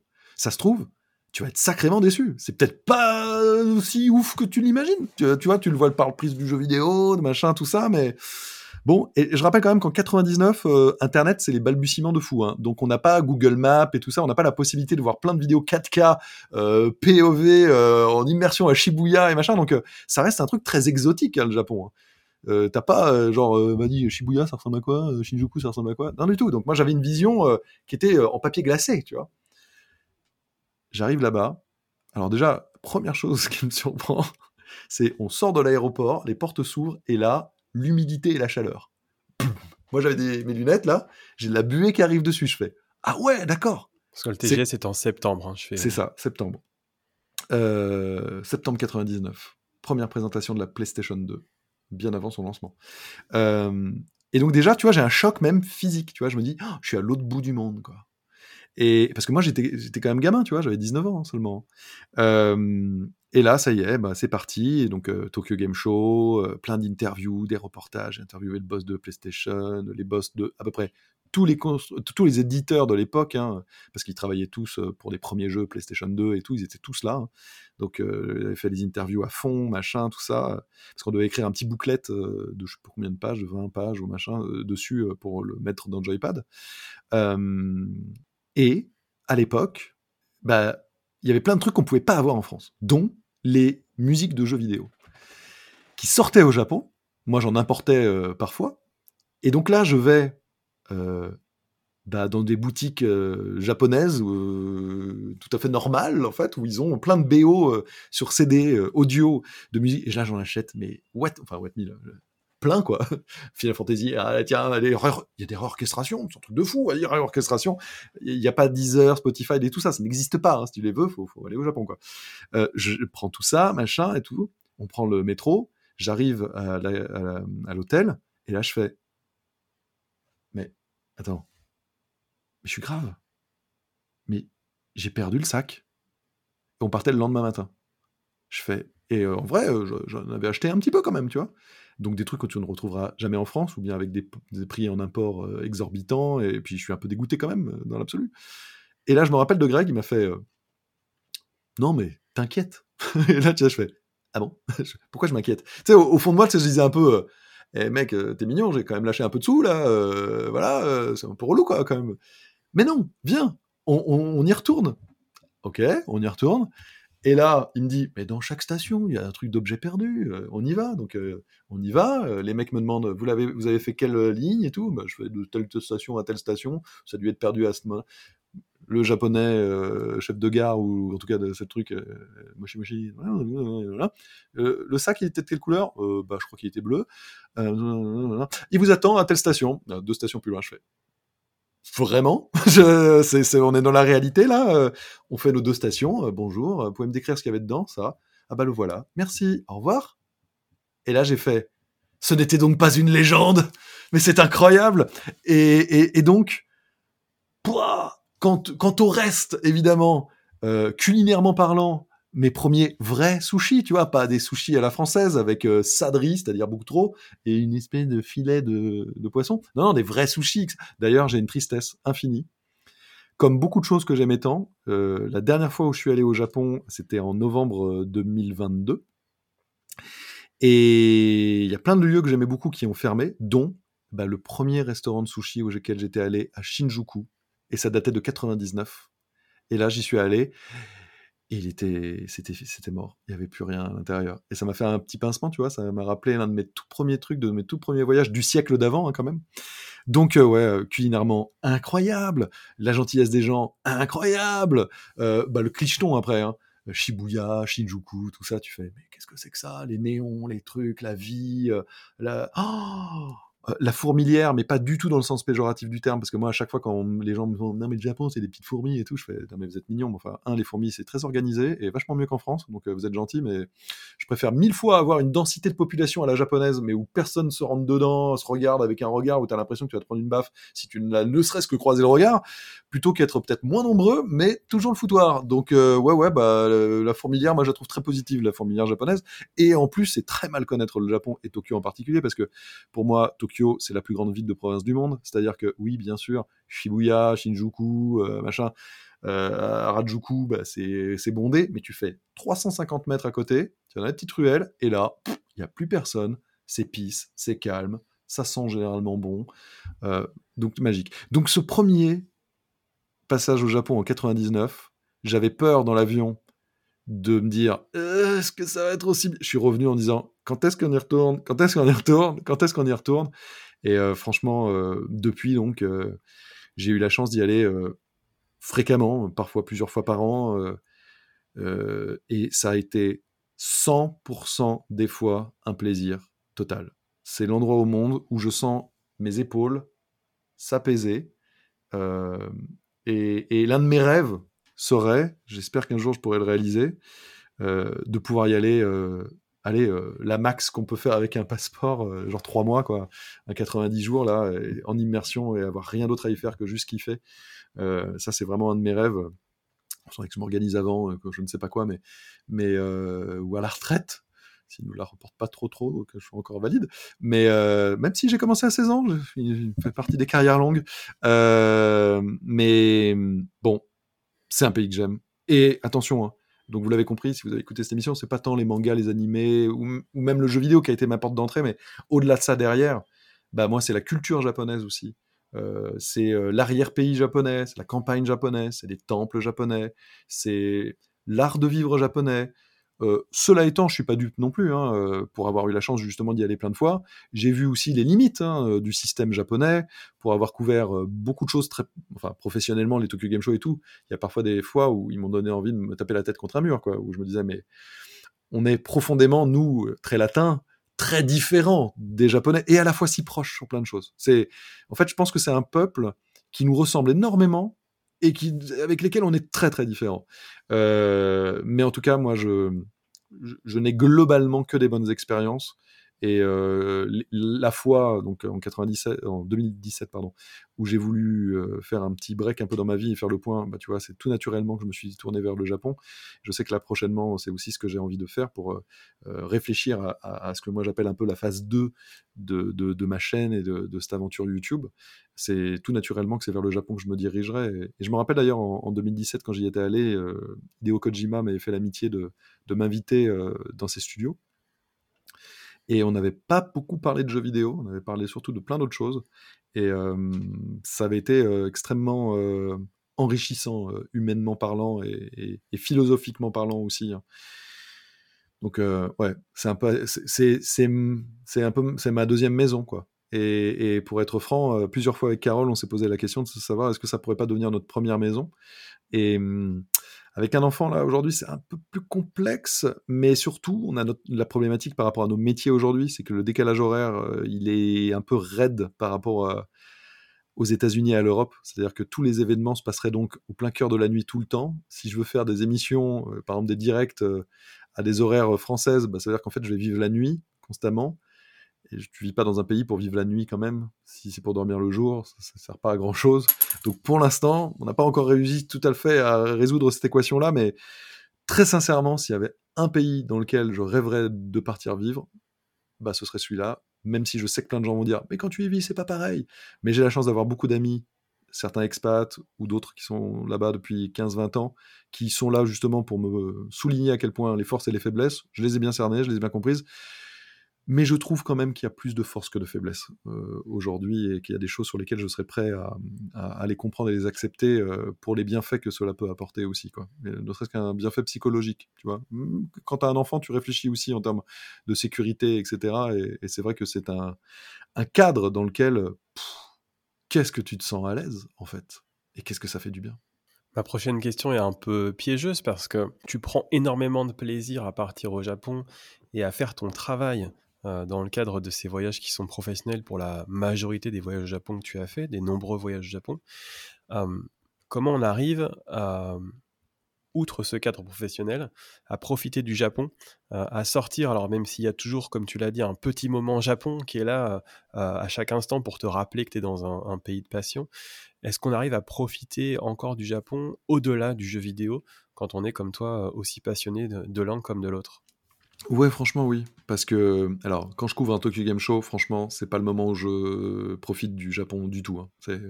Euh, les gens qui pensent que quand on couvre un salon, euh, ah ouais, mais bon, t'es au Japon, c'est cool, quoi. ouais, enfin, je suis physiquement au Japon, mais alors mon esprit est en train de faire des vidéos, euh, tourner des trucs. Le soir, quand je rentre, je fais du montage. généralement, il y a plein de fois, j'ai même pas le temps de manger, etc. Donc, oui, le le, décor, le décorum a changé. J'ai l'impression de m'être téléporté, effectivement, mais j'en profite pas du tout, ou, vraiment à la marge. En revanche, généralement, ce qu'on essaye de faire, c'est de se prendre quelques jours un peu avant, ne serait-ce que pour que tu te mettes un peu d'écart, parce que le décalage horaire, il peut être un peu violent, puis plus tu avances en âge, et quand 43 euh, ans, euh, plein de gens auront, vous verrez que ça pique un petit peu plus, surtout quand tu as été euh, jeune parent et que tes nuits sont courtes. et puis on essaie de faire peut-être un petit peu après aussi, de temps en temps. et donc même si la déconnexion n'est pas totale, parce que oui, on va tourner des petits trucs, etc. Bon, j'arrive quand même à, savourer. Et puis tu sais, ne serait-ce que... Moi je trouve que le Japon, il y a une musique. Il y a la musicalité du Japon que ce soit les sons du métro, des boutiques, les voix dans la rue, les trucs complètement chelous, tu vois, les, trucs de pachinko, là, où les portes s'ouvrent avec des musiques. Waouh, tu fais mon Dieu, qu'est-ce que c'est que cet enfer? Mais à la fois, ouais, bah c'est le Japon, bah c'est cool. C'est, il y a des trucs très différents et, d'autres où c'est super zen et machin. ce clash constant, je trouve, entre l'excessif et le calme. Tu sais, ce cliché de l'absolument terrifiant du euh, terre de, de, contraste, de modernité et de machin, mais de tradition et de modernité. Mais en fait, c'est tellement vrai. Euh, c'est bidon de le dire, mais c'est vrai, c'est complètement ça. Euh, d'une rue à l'autre, euh, t'as des trucs totalement barrés. Enfin, quand t'es à Shinjuku, t'as des nanas robots euh, colorés avec des porte-voix qui font des voix et tout, de, de, de, fou là, et tu fais waouh, qu'est-ce que c'est que ça? Et puis, enfin, bon, bref. Mais moi, j'embrasse tout ça avec grand plaisir, en fait. Euh, et c'est pour ça que ce que je disais, ça revient là-dessus. C'est moi, je, je, me perds là-dedans et, euh, et j'y suis bien. Tu vois, c'est euh, c'est un bonheur. C'est un bonheur. Donc oui, bah, tous les petits moments, les 5-10 minutes que je peux avoir, les 1 heure, les 2 heures. Nous, on, aime beaucoup aller aussi dans la région de, Kyoto, d'aller voir les temples. Moi, j'aime beaucoup la campagne japonaise aussi, tu vois. Tokyo, pour moi, c'est pas l'alpha et l'oméga du Japon ce serait dommage de ne faire que ça. de fait, je le fais parce que bah il y a plein de gens que je connais aussi là-bas et, voilà. Et puis, puis parce que j'aime bien la jungle urbaine me plaît plutôt assez. Euh, mais euh, ne faire que Tokyo, c'est dommage. Euh, il y a plein d'à côté très sympa. Après, il y a un truc qui est génial à Tokyo, c'est que tu jamais loin de la nature. La nature, elle est omniprésente. Elle est beaucoup plus présente finalement que dans nos villes. Et si tu prends le train, si tu fais un cercle de une heure de train autour de Tokyo, euh, t'es vraiment plus dans la grande capitale. Hein.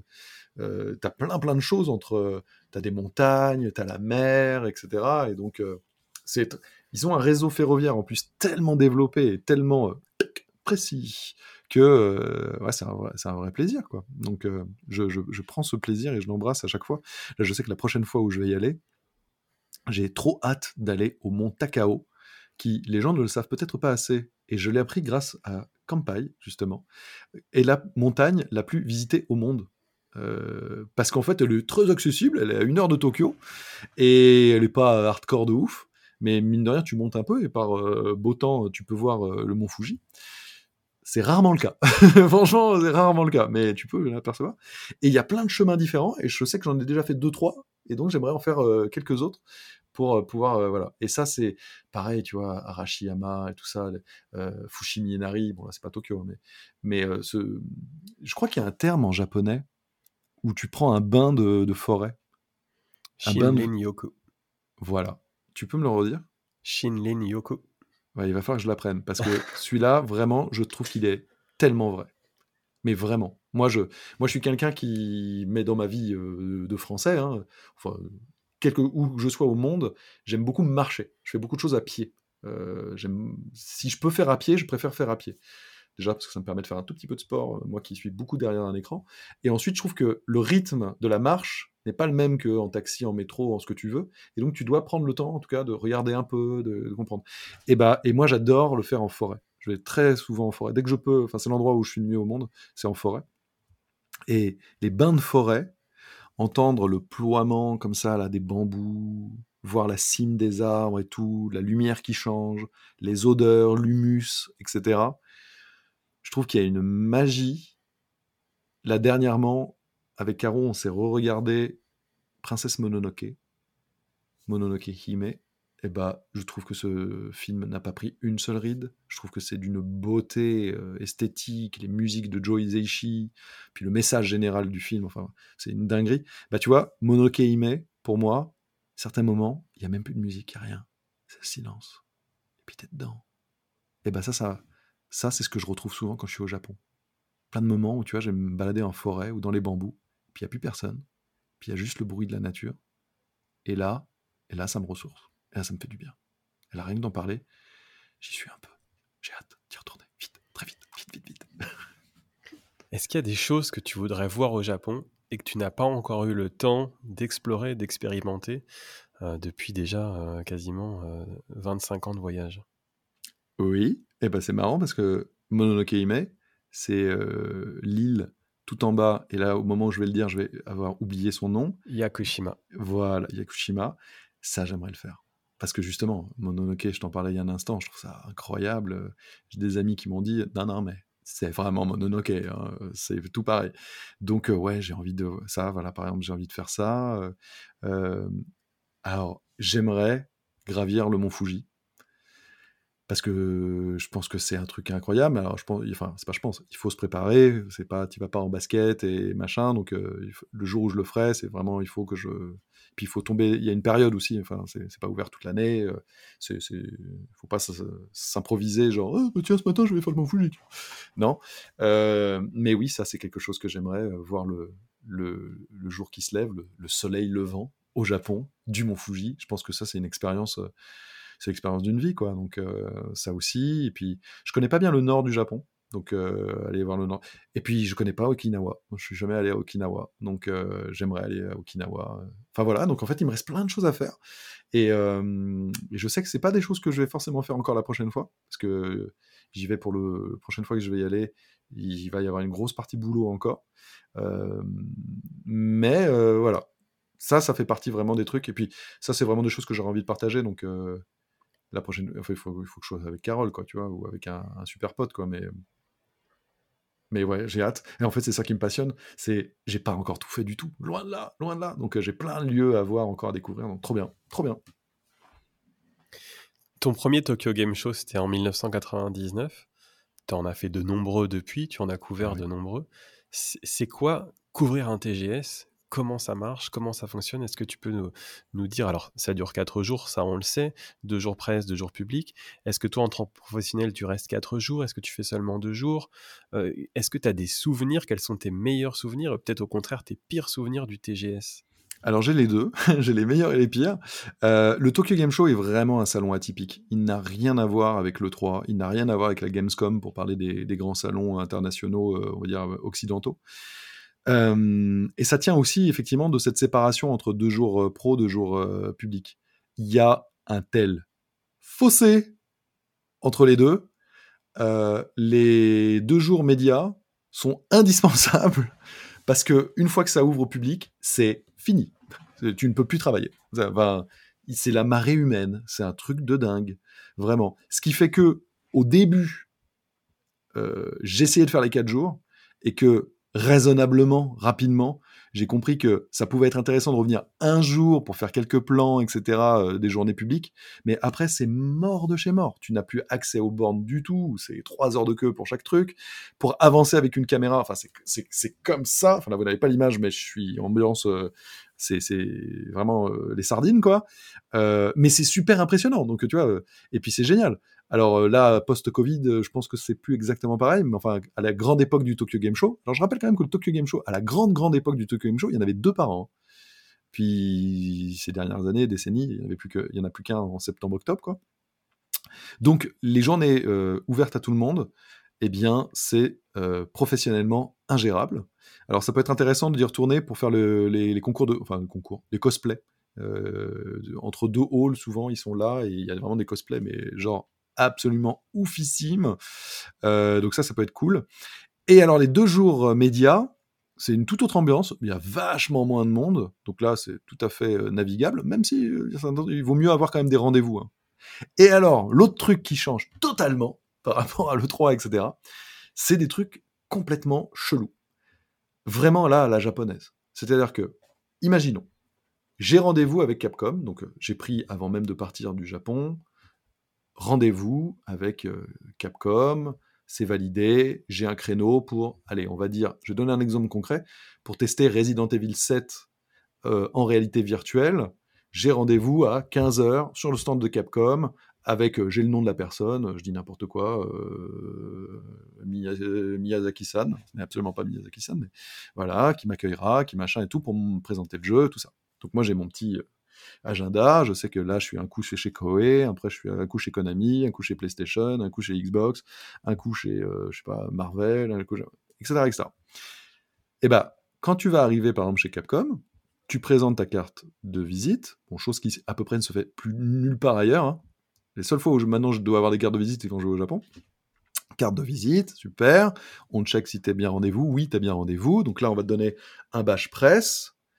Après, ah, vous faites de la vidéo, donc on va te donner un badge vidéo média, je sais pas quoi. Donc tu commences à avoir des trucs avec des petites épingles, des, petits euh, trucs qui collent sur euh, ton t-shirt et machin. À la fin de la journée, t'en as 25, hein, parce que chacun ils ont les leurs, il faut que ce soit les leurs, hein, euh, voilà. Et puis là, tu vas être chaperonné, donc il y a quelqu'un qui va venir avec toi, qui va se mettre derrière dans ton dos, qui va regarder tout ce que tu filmes. ça, ça n'existe pas ailleurs. Hein. Tu as été validé pour venir, bah tu ton traf, quoi et qui regarde et puis qui te fait des ah non ça tu peux pas mais pourquoi je peux pas? Ah, bah, ah soumis ma scène. Ah, soumis ma scène. Et puis alors il va se mettre devant toi hein, devant la caméra. Euh, et donc là tu te dis donc je reprends mon exemple parce que là c'est un vrai exemple hein, Resident Evil 7 euh, PSVR 1 réalité virtuelle. Donc j'étais avec Caro on avait rendez-vous. Et donc bah Carole elle met le masque. Et donc moi j'allais la filmer parce que le but c'était de faire un reportage euh, sur ses impressions du jeu. Et donc bah il faut quand même que j'ai des images pour illustrer. Quand tu fais de la vidéo généralement ça sert à ça quoi et ben, ils n'ont pas voulu. J'ai fait, mais alors, j'ai bien compris que vous vouliez pas que je filme l'écran. Ça, à la limite, pourquoi pas? Je mettrai des images d'illustration. Mais là, je vais filmer euh, Carole qui porte un masque. Le masque, techniquement, vous appartient pas. À la limite, c'est, c'est un masque PlayStation. Ça pourrait être n'importe qui d'autre. Enfin, je veux dire, mais c'est juste pour avoir quelqu'un qui, qu'on montre que, bah oui, elle l'a testé. Non, on peut pas. Mais pour quelle raison? Est-ce que vous pouvez euh, m'expliquer ah, alors là, téléphone portable. T'attends, cinq minutes plus tard, quelqu'un arrive. N plus 1. Tu réexpliques les trucs, tu fais, bon, ok, j'ai bien compris, pas filmer l'écran, ça pourquoi pas, mais est-ce que je peux juste filmer au moins Carole qui a le masque euh, parce que j'ai besoin de montrer qu'elle a testé le jeu en VR et voilà quoi. Ah non. Mais alors, ah bon, mais pourquoi? Attendez, Troisième coup de fil. Non, mais on a fini, il devait être 3 ou 4. Bon, 4, j'exagère peut-être un peu, mais 3, ça c'est sûr. Pour qu'à la fin, ils me disent Bah ouais, mais c'est comme ça. Donc, je n'ai jamais eu d'autre explication. Attention, chute de l'histoire. 200 mètres plus loin, il y avait le centre PlayStation, dans lequel il y avait évidemment Resident Evil 7 et le PlayStation VR 2, qui étaient. Euh, bah, ils étaient partenaires, c'était une exclusivité. Présenté. On est allé le tourner là-bas. Aucun problème. Mais je veux dire, c'était la même chose.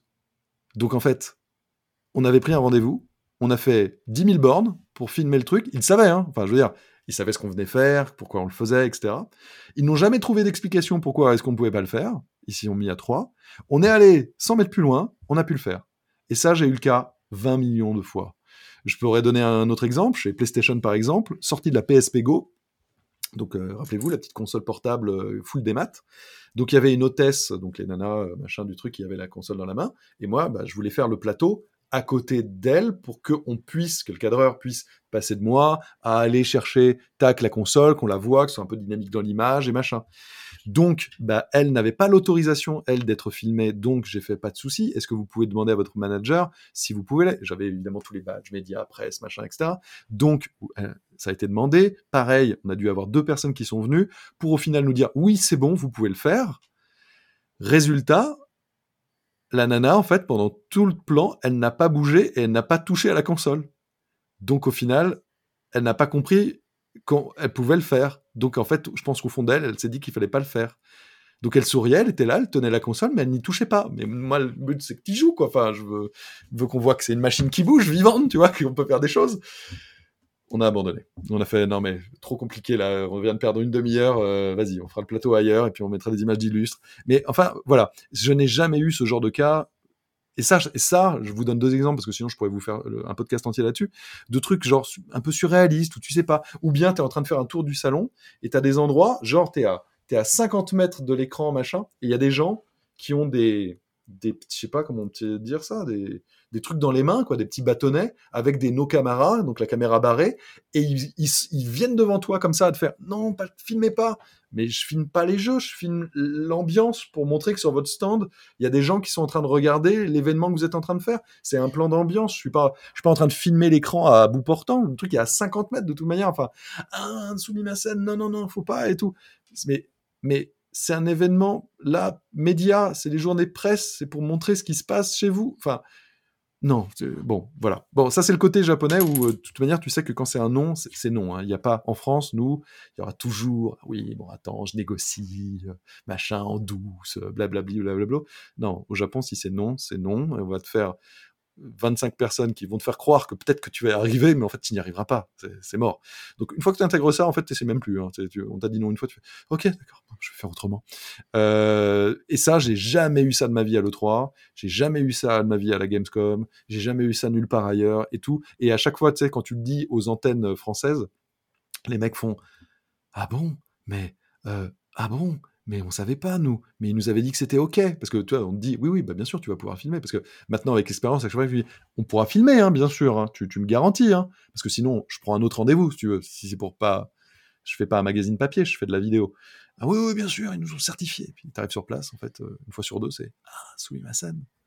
Voilà donc voilà. ah sinon ils aiment bien filmer dans des pièces qui sont super moches. Ça veut dire que ils adorent faire des super beaux décors et puis te dire ah, en fait pour l'interview on peut pas la faire devant le décor. Par contre on a une pièce blanche euh, avec rien. Mais là c'est cool. Si tu veux la faire là c'est bien. Mais euh, comment dire c'est archi moche votre truc. Ouais mais on peut le faire là ok d'accord on va la faire là. Voilà. Tu parlais tout à l'heure de Kojima Hideo un des plus grands euh, créateurs de jeux vidéo de l'histoire et très différent de ce que je viens de tout dire. Ah oui, euh, lui, c'est, euh, lui, il est vraiment. Non, non, non, je veux dire, lui, il est très différent dans ah. l'approche des médias, justement, de la plupart des boîtes japonaises. C'est justement, celui qui va autoriser plus de choses et c'est cool. On va en parler parce qu'il a une place à part aussi dans le, dans le monde du jeu vidéo japonais. Pour, pour situer euh, très rapidement et très succinctement, c'est le créateur de Metal Gear et puis il a fait bien d'autres choses. Là, on le connaît récemment pour Death Stranding. tu as une proximité avec lui qui est, qui est assez intéressante. Et justement, tu le connais très bien, ce qui t'a permis de nous, dire cette petite anecdote. Justement, il fonctionne différemment des autres. Mmh. C'est qui Kojima Hideo? En quoi il est différent des autres créateurs de jeux vidéo japonais? Comment tu as construit ta relation avec lui et en quoi il est important aujourd'hui en, tant que, en tant que concepteur de jeux vidéo japonais? Alors, je commencerai par dire que je pense que c'est un authentique génie. Et quand je dis ça, c'est évidemment subjectif, mais pour le côtoyer depuis maintenant bah, euh, plus de 20 ans. Et je pense que quasiment tous les ans, hors Covid, on a dû se rencontrer au moins une fois, euh, que ce soit à E3, ailleurs ou machin. Euh, je, trouve, je, trouve, que c'est quelqu'un qui est génial. Donc, dans le génie, on, peut aimer certaines choses et moins d'autres. Hein. Moi, j'aime pas tout ce qu'il fait, tout ce qu'il dit, tout ce qu'il est, machin, etc. Mais, mais je trouve que quand je dis génial, c'est que c'est un mec qui est complètement à part dans cette industrie, quoi. C'est c'est un pionnier déjà. Il a apporté des genres. Il en a bouleversé d'autres. Il a sa propre ligne. Il a son propre nom. Son nom est devenu une signature. C'est pas le cas de tant de gens hein, dans l'industrie du jeu vidéo. Alors ça lui vaut un peu des colibets, euh, ah, Lego, ah, le boulard, le machin, etc. Oui, bah ok, bah. Mais pour autant, euh, pour avoir eu la chance de faire des reportages même où aucune autre caméra n'avait jamais été, c'est-à-dire que par exemple, j'ai vécu un truc complètement fou. Au sortir, à la sortie de Metal Gear Peace Walker, en fait, on a été les seuls médias au monde, avec Gameblog à l'époque, à être autorisés à suivre et à être vraiment ce qu'on appelle embed. Quoi. On était avec eux pendant 4-5 jours, toute la campagne de lancement du jeu au Japon. Donc euh, j'étais de 8h du matin jusqu'à minuit avec lui et ses équipes. On a tourné dans ses studios, on le suivait euh, à Yokohama, euh, où il lançait le jeu avec tout le casting. Il y avait énormément de monde dehors. On a fait des petites boutiques de ouf de gaming, mais parce que c'est un mec qu'il adore depuis longtemps. Enfin, c'était, j'ai vécu des moments complètement fous, hein, certains dont je ne parlerai pas parce que parce que c'était des moments privés, quoi. Mais mais c'était complètement dingue, vraiment complètement dingue. Et bah, de tous les échos que je peux avoir de gens qui travaillent avec lui, oui, c'est quelqu'un de très exigeant.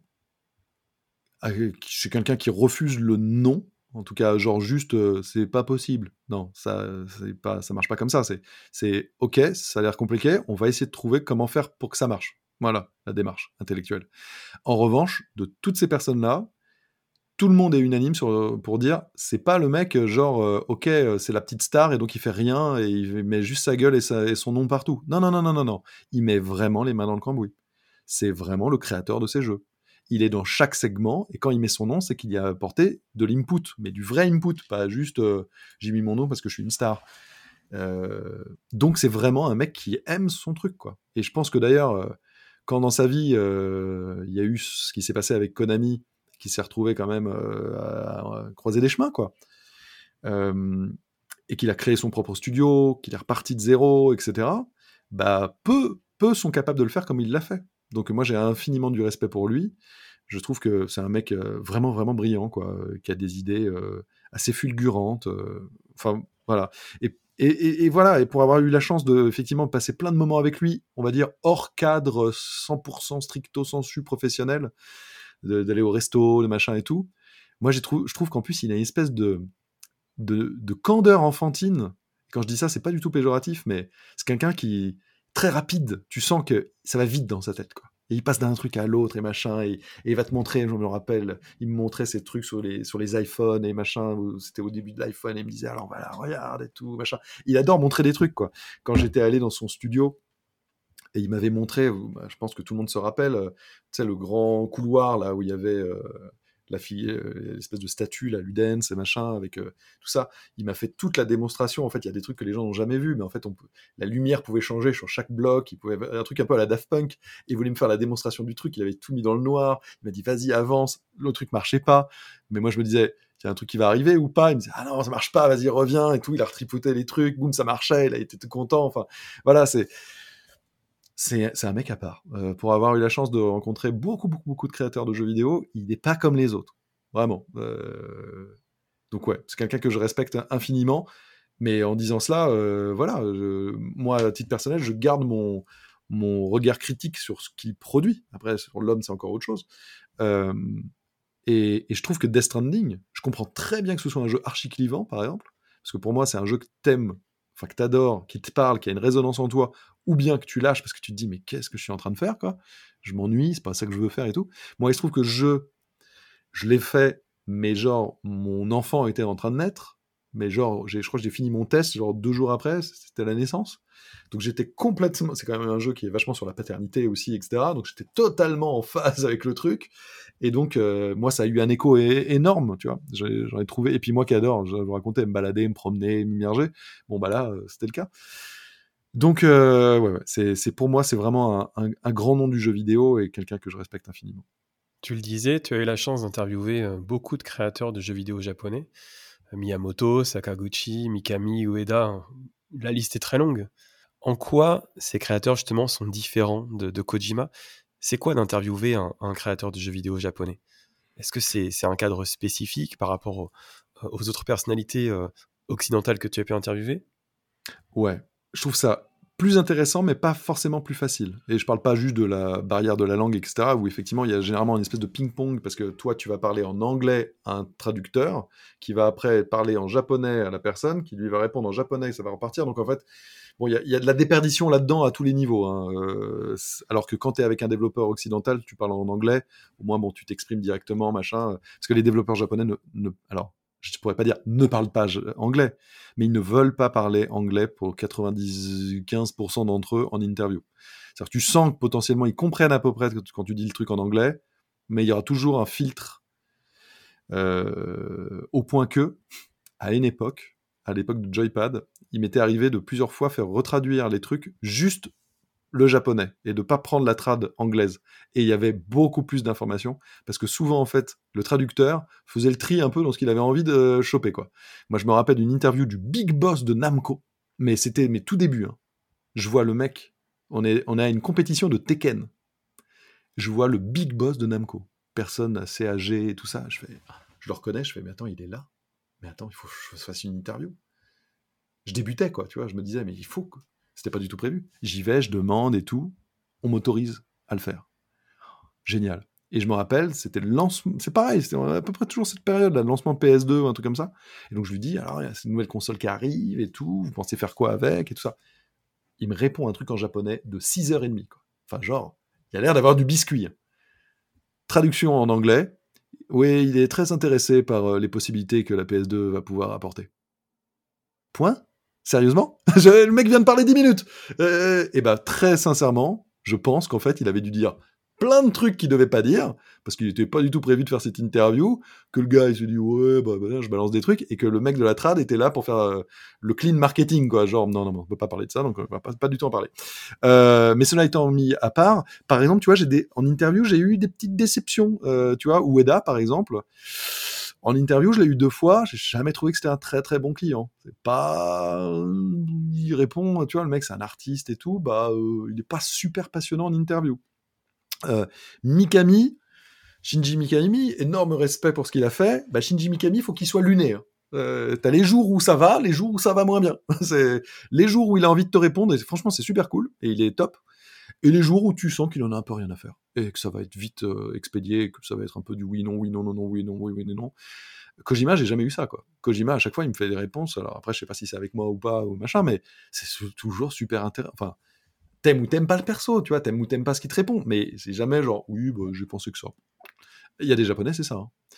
Et puis, et puis, ça faut le dire quand même, j'ai eu des histoires, que moi, j'ai pas vécu personnellement, mais qu'on m'a raconté de personnes de confiance, qu'on a déjà citées dans ce podcast, qui parlent couramment japonais, et qui ont pu, par exemple, avec certains grands noms du monde du jeu vidéo japonais, aller à des reportages où il y a deux, trois journalistes occidentaux, et puis, avant que ça commence, eux parlent en japonais et disent des choses que je ne vais pas répéter là, mais qui sont pas très laudatives sur euh, les occidentaux et machin, qu'on pourrait traduire par bon, de toute manière, hein, euh, là on va la faire vite hein, parce qu'on s'en fiche un peu là, euh, machin, en pensant que personne ne parle japonais, qui est le cas de 99% évidemment des gens qui y viennent, et que du coup mon pote en question qui parle très bien japonais et tout commence sa question en japonais, et là tu vois le masque tombe, ambiance de merde, il a donc compris tout ce qu'on vient de dire avant, et c'est la merde, et voilà.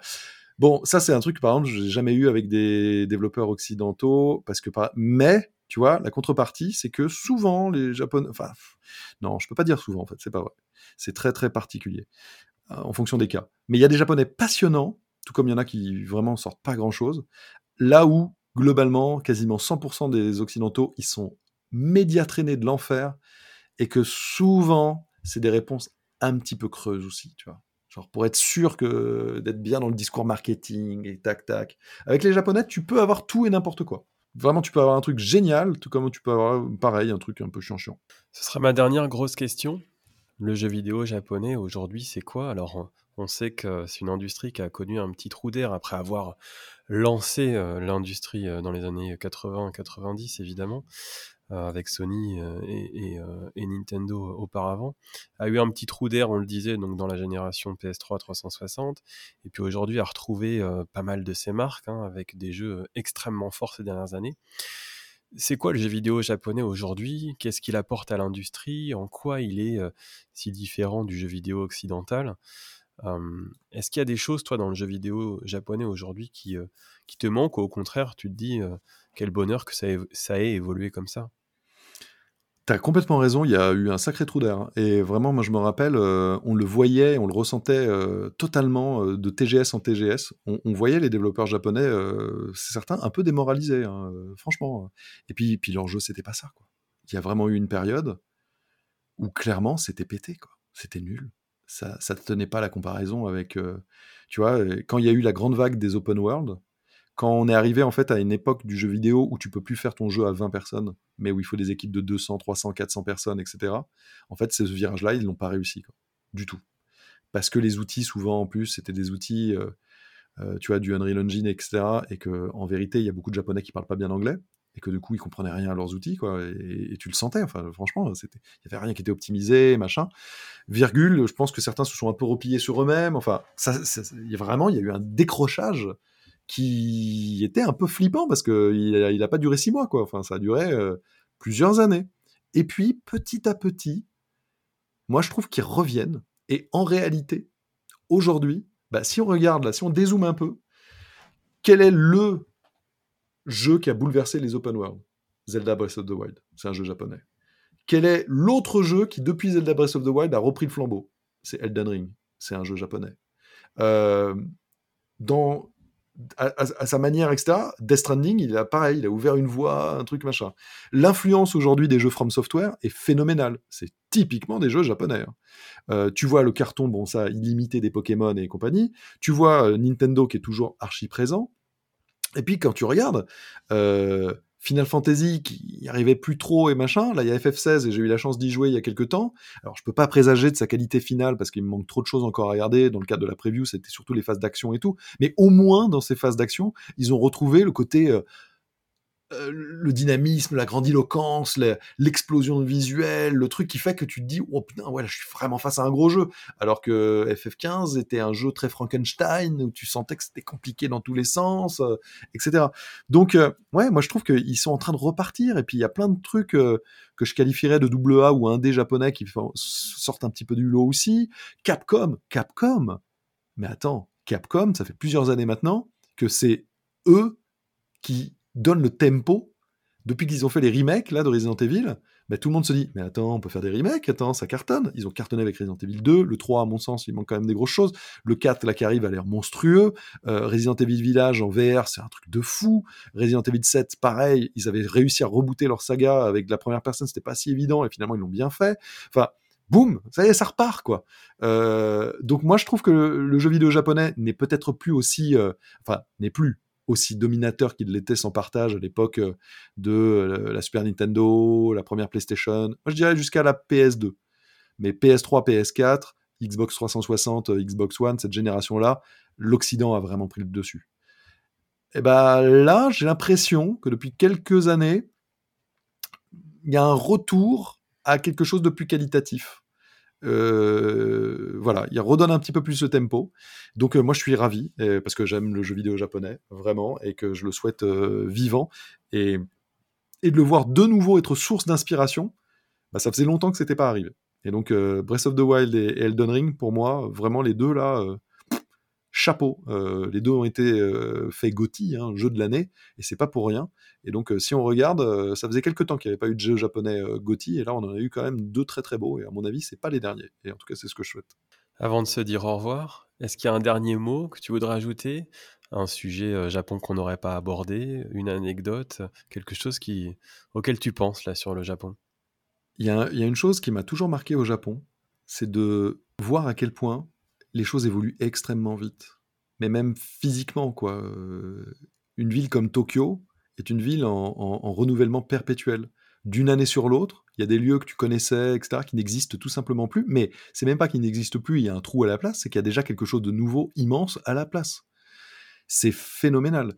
Euh, j'ai halluciné, par exemple, alors là c'est plus qu'un an parce que forcément c'était la période Covid, mais la dernière fois où j'étais allé au Japon, c'était en fin 2019 pour le Tokyo Game Show, et donc j'y suis retourné en novembre 2022. Il s'est donc passé globalement trois ans avec toute cette période-là. Et eh ben, à Shinjuku, il y avait la zone VR de Namco Bandai qui était vraiment mortelle.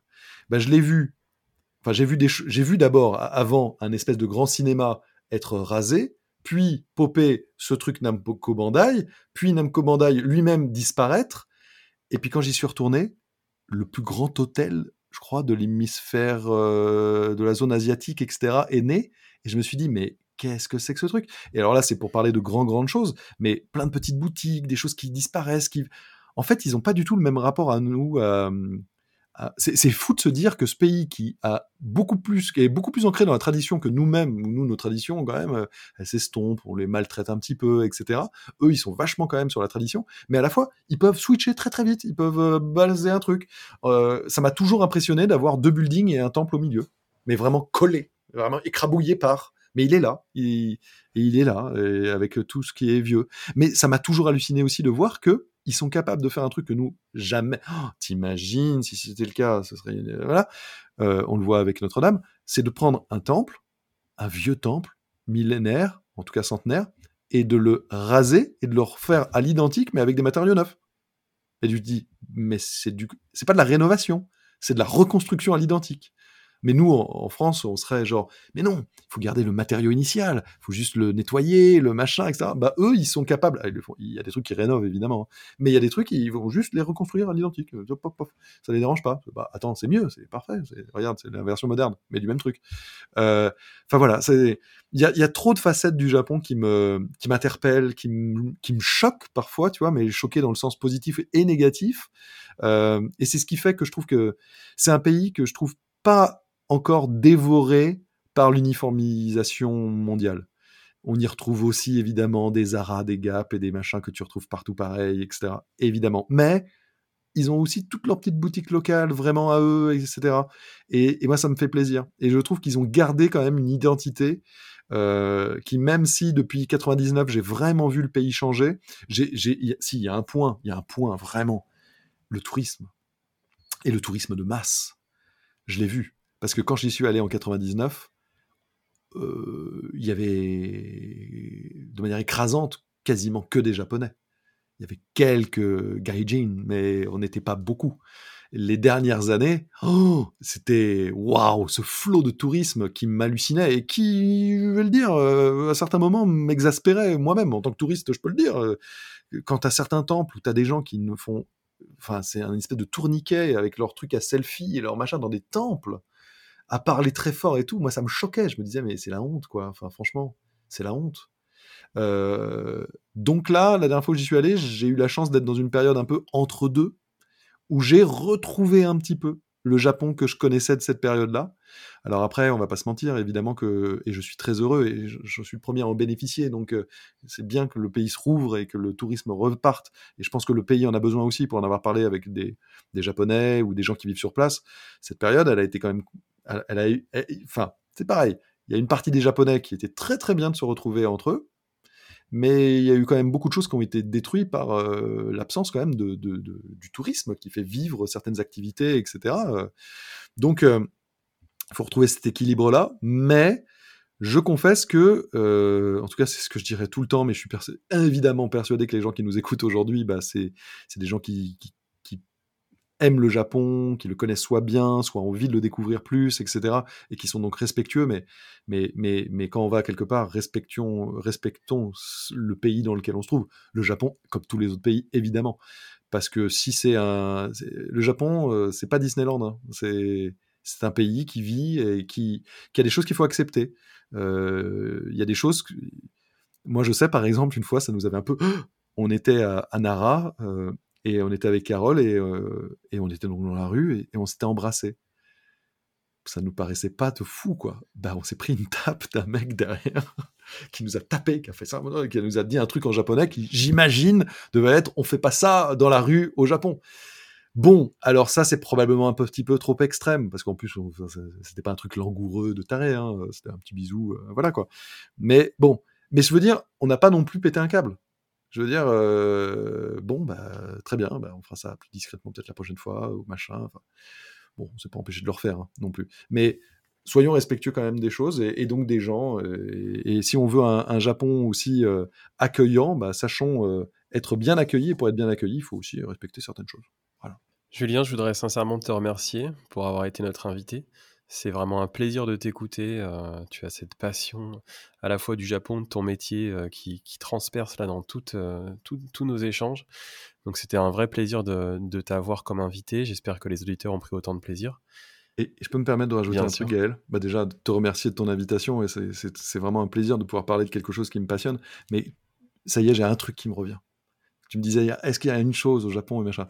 C'est un détail de chez détail, de chez détail. Et pourtant, c'est quelque chose que j'adore.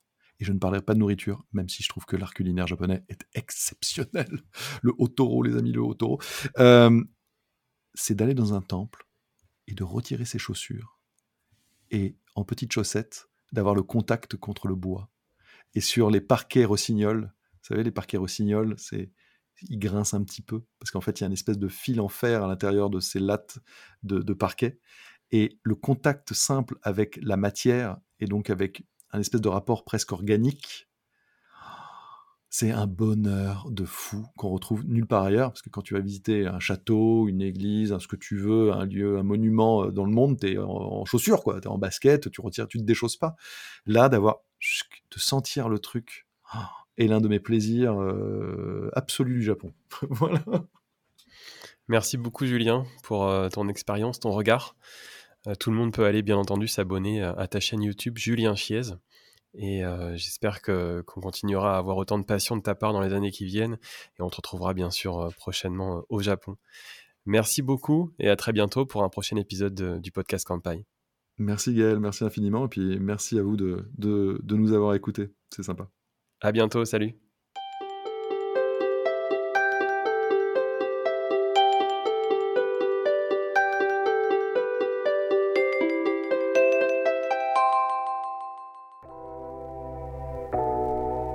Merci d'avoir écouté cet épisode du podcast Kampai.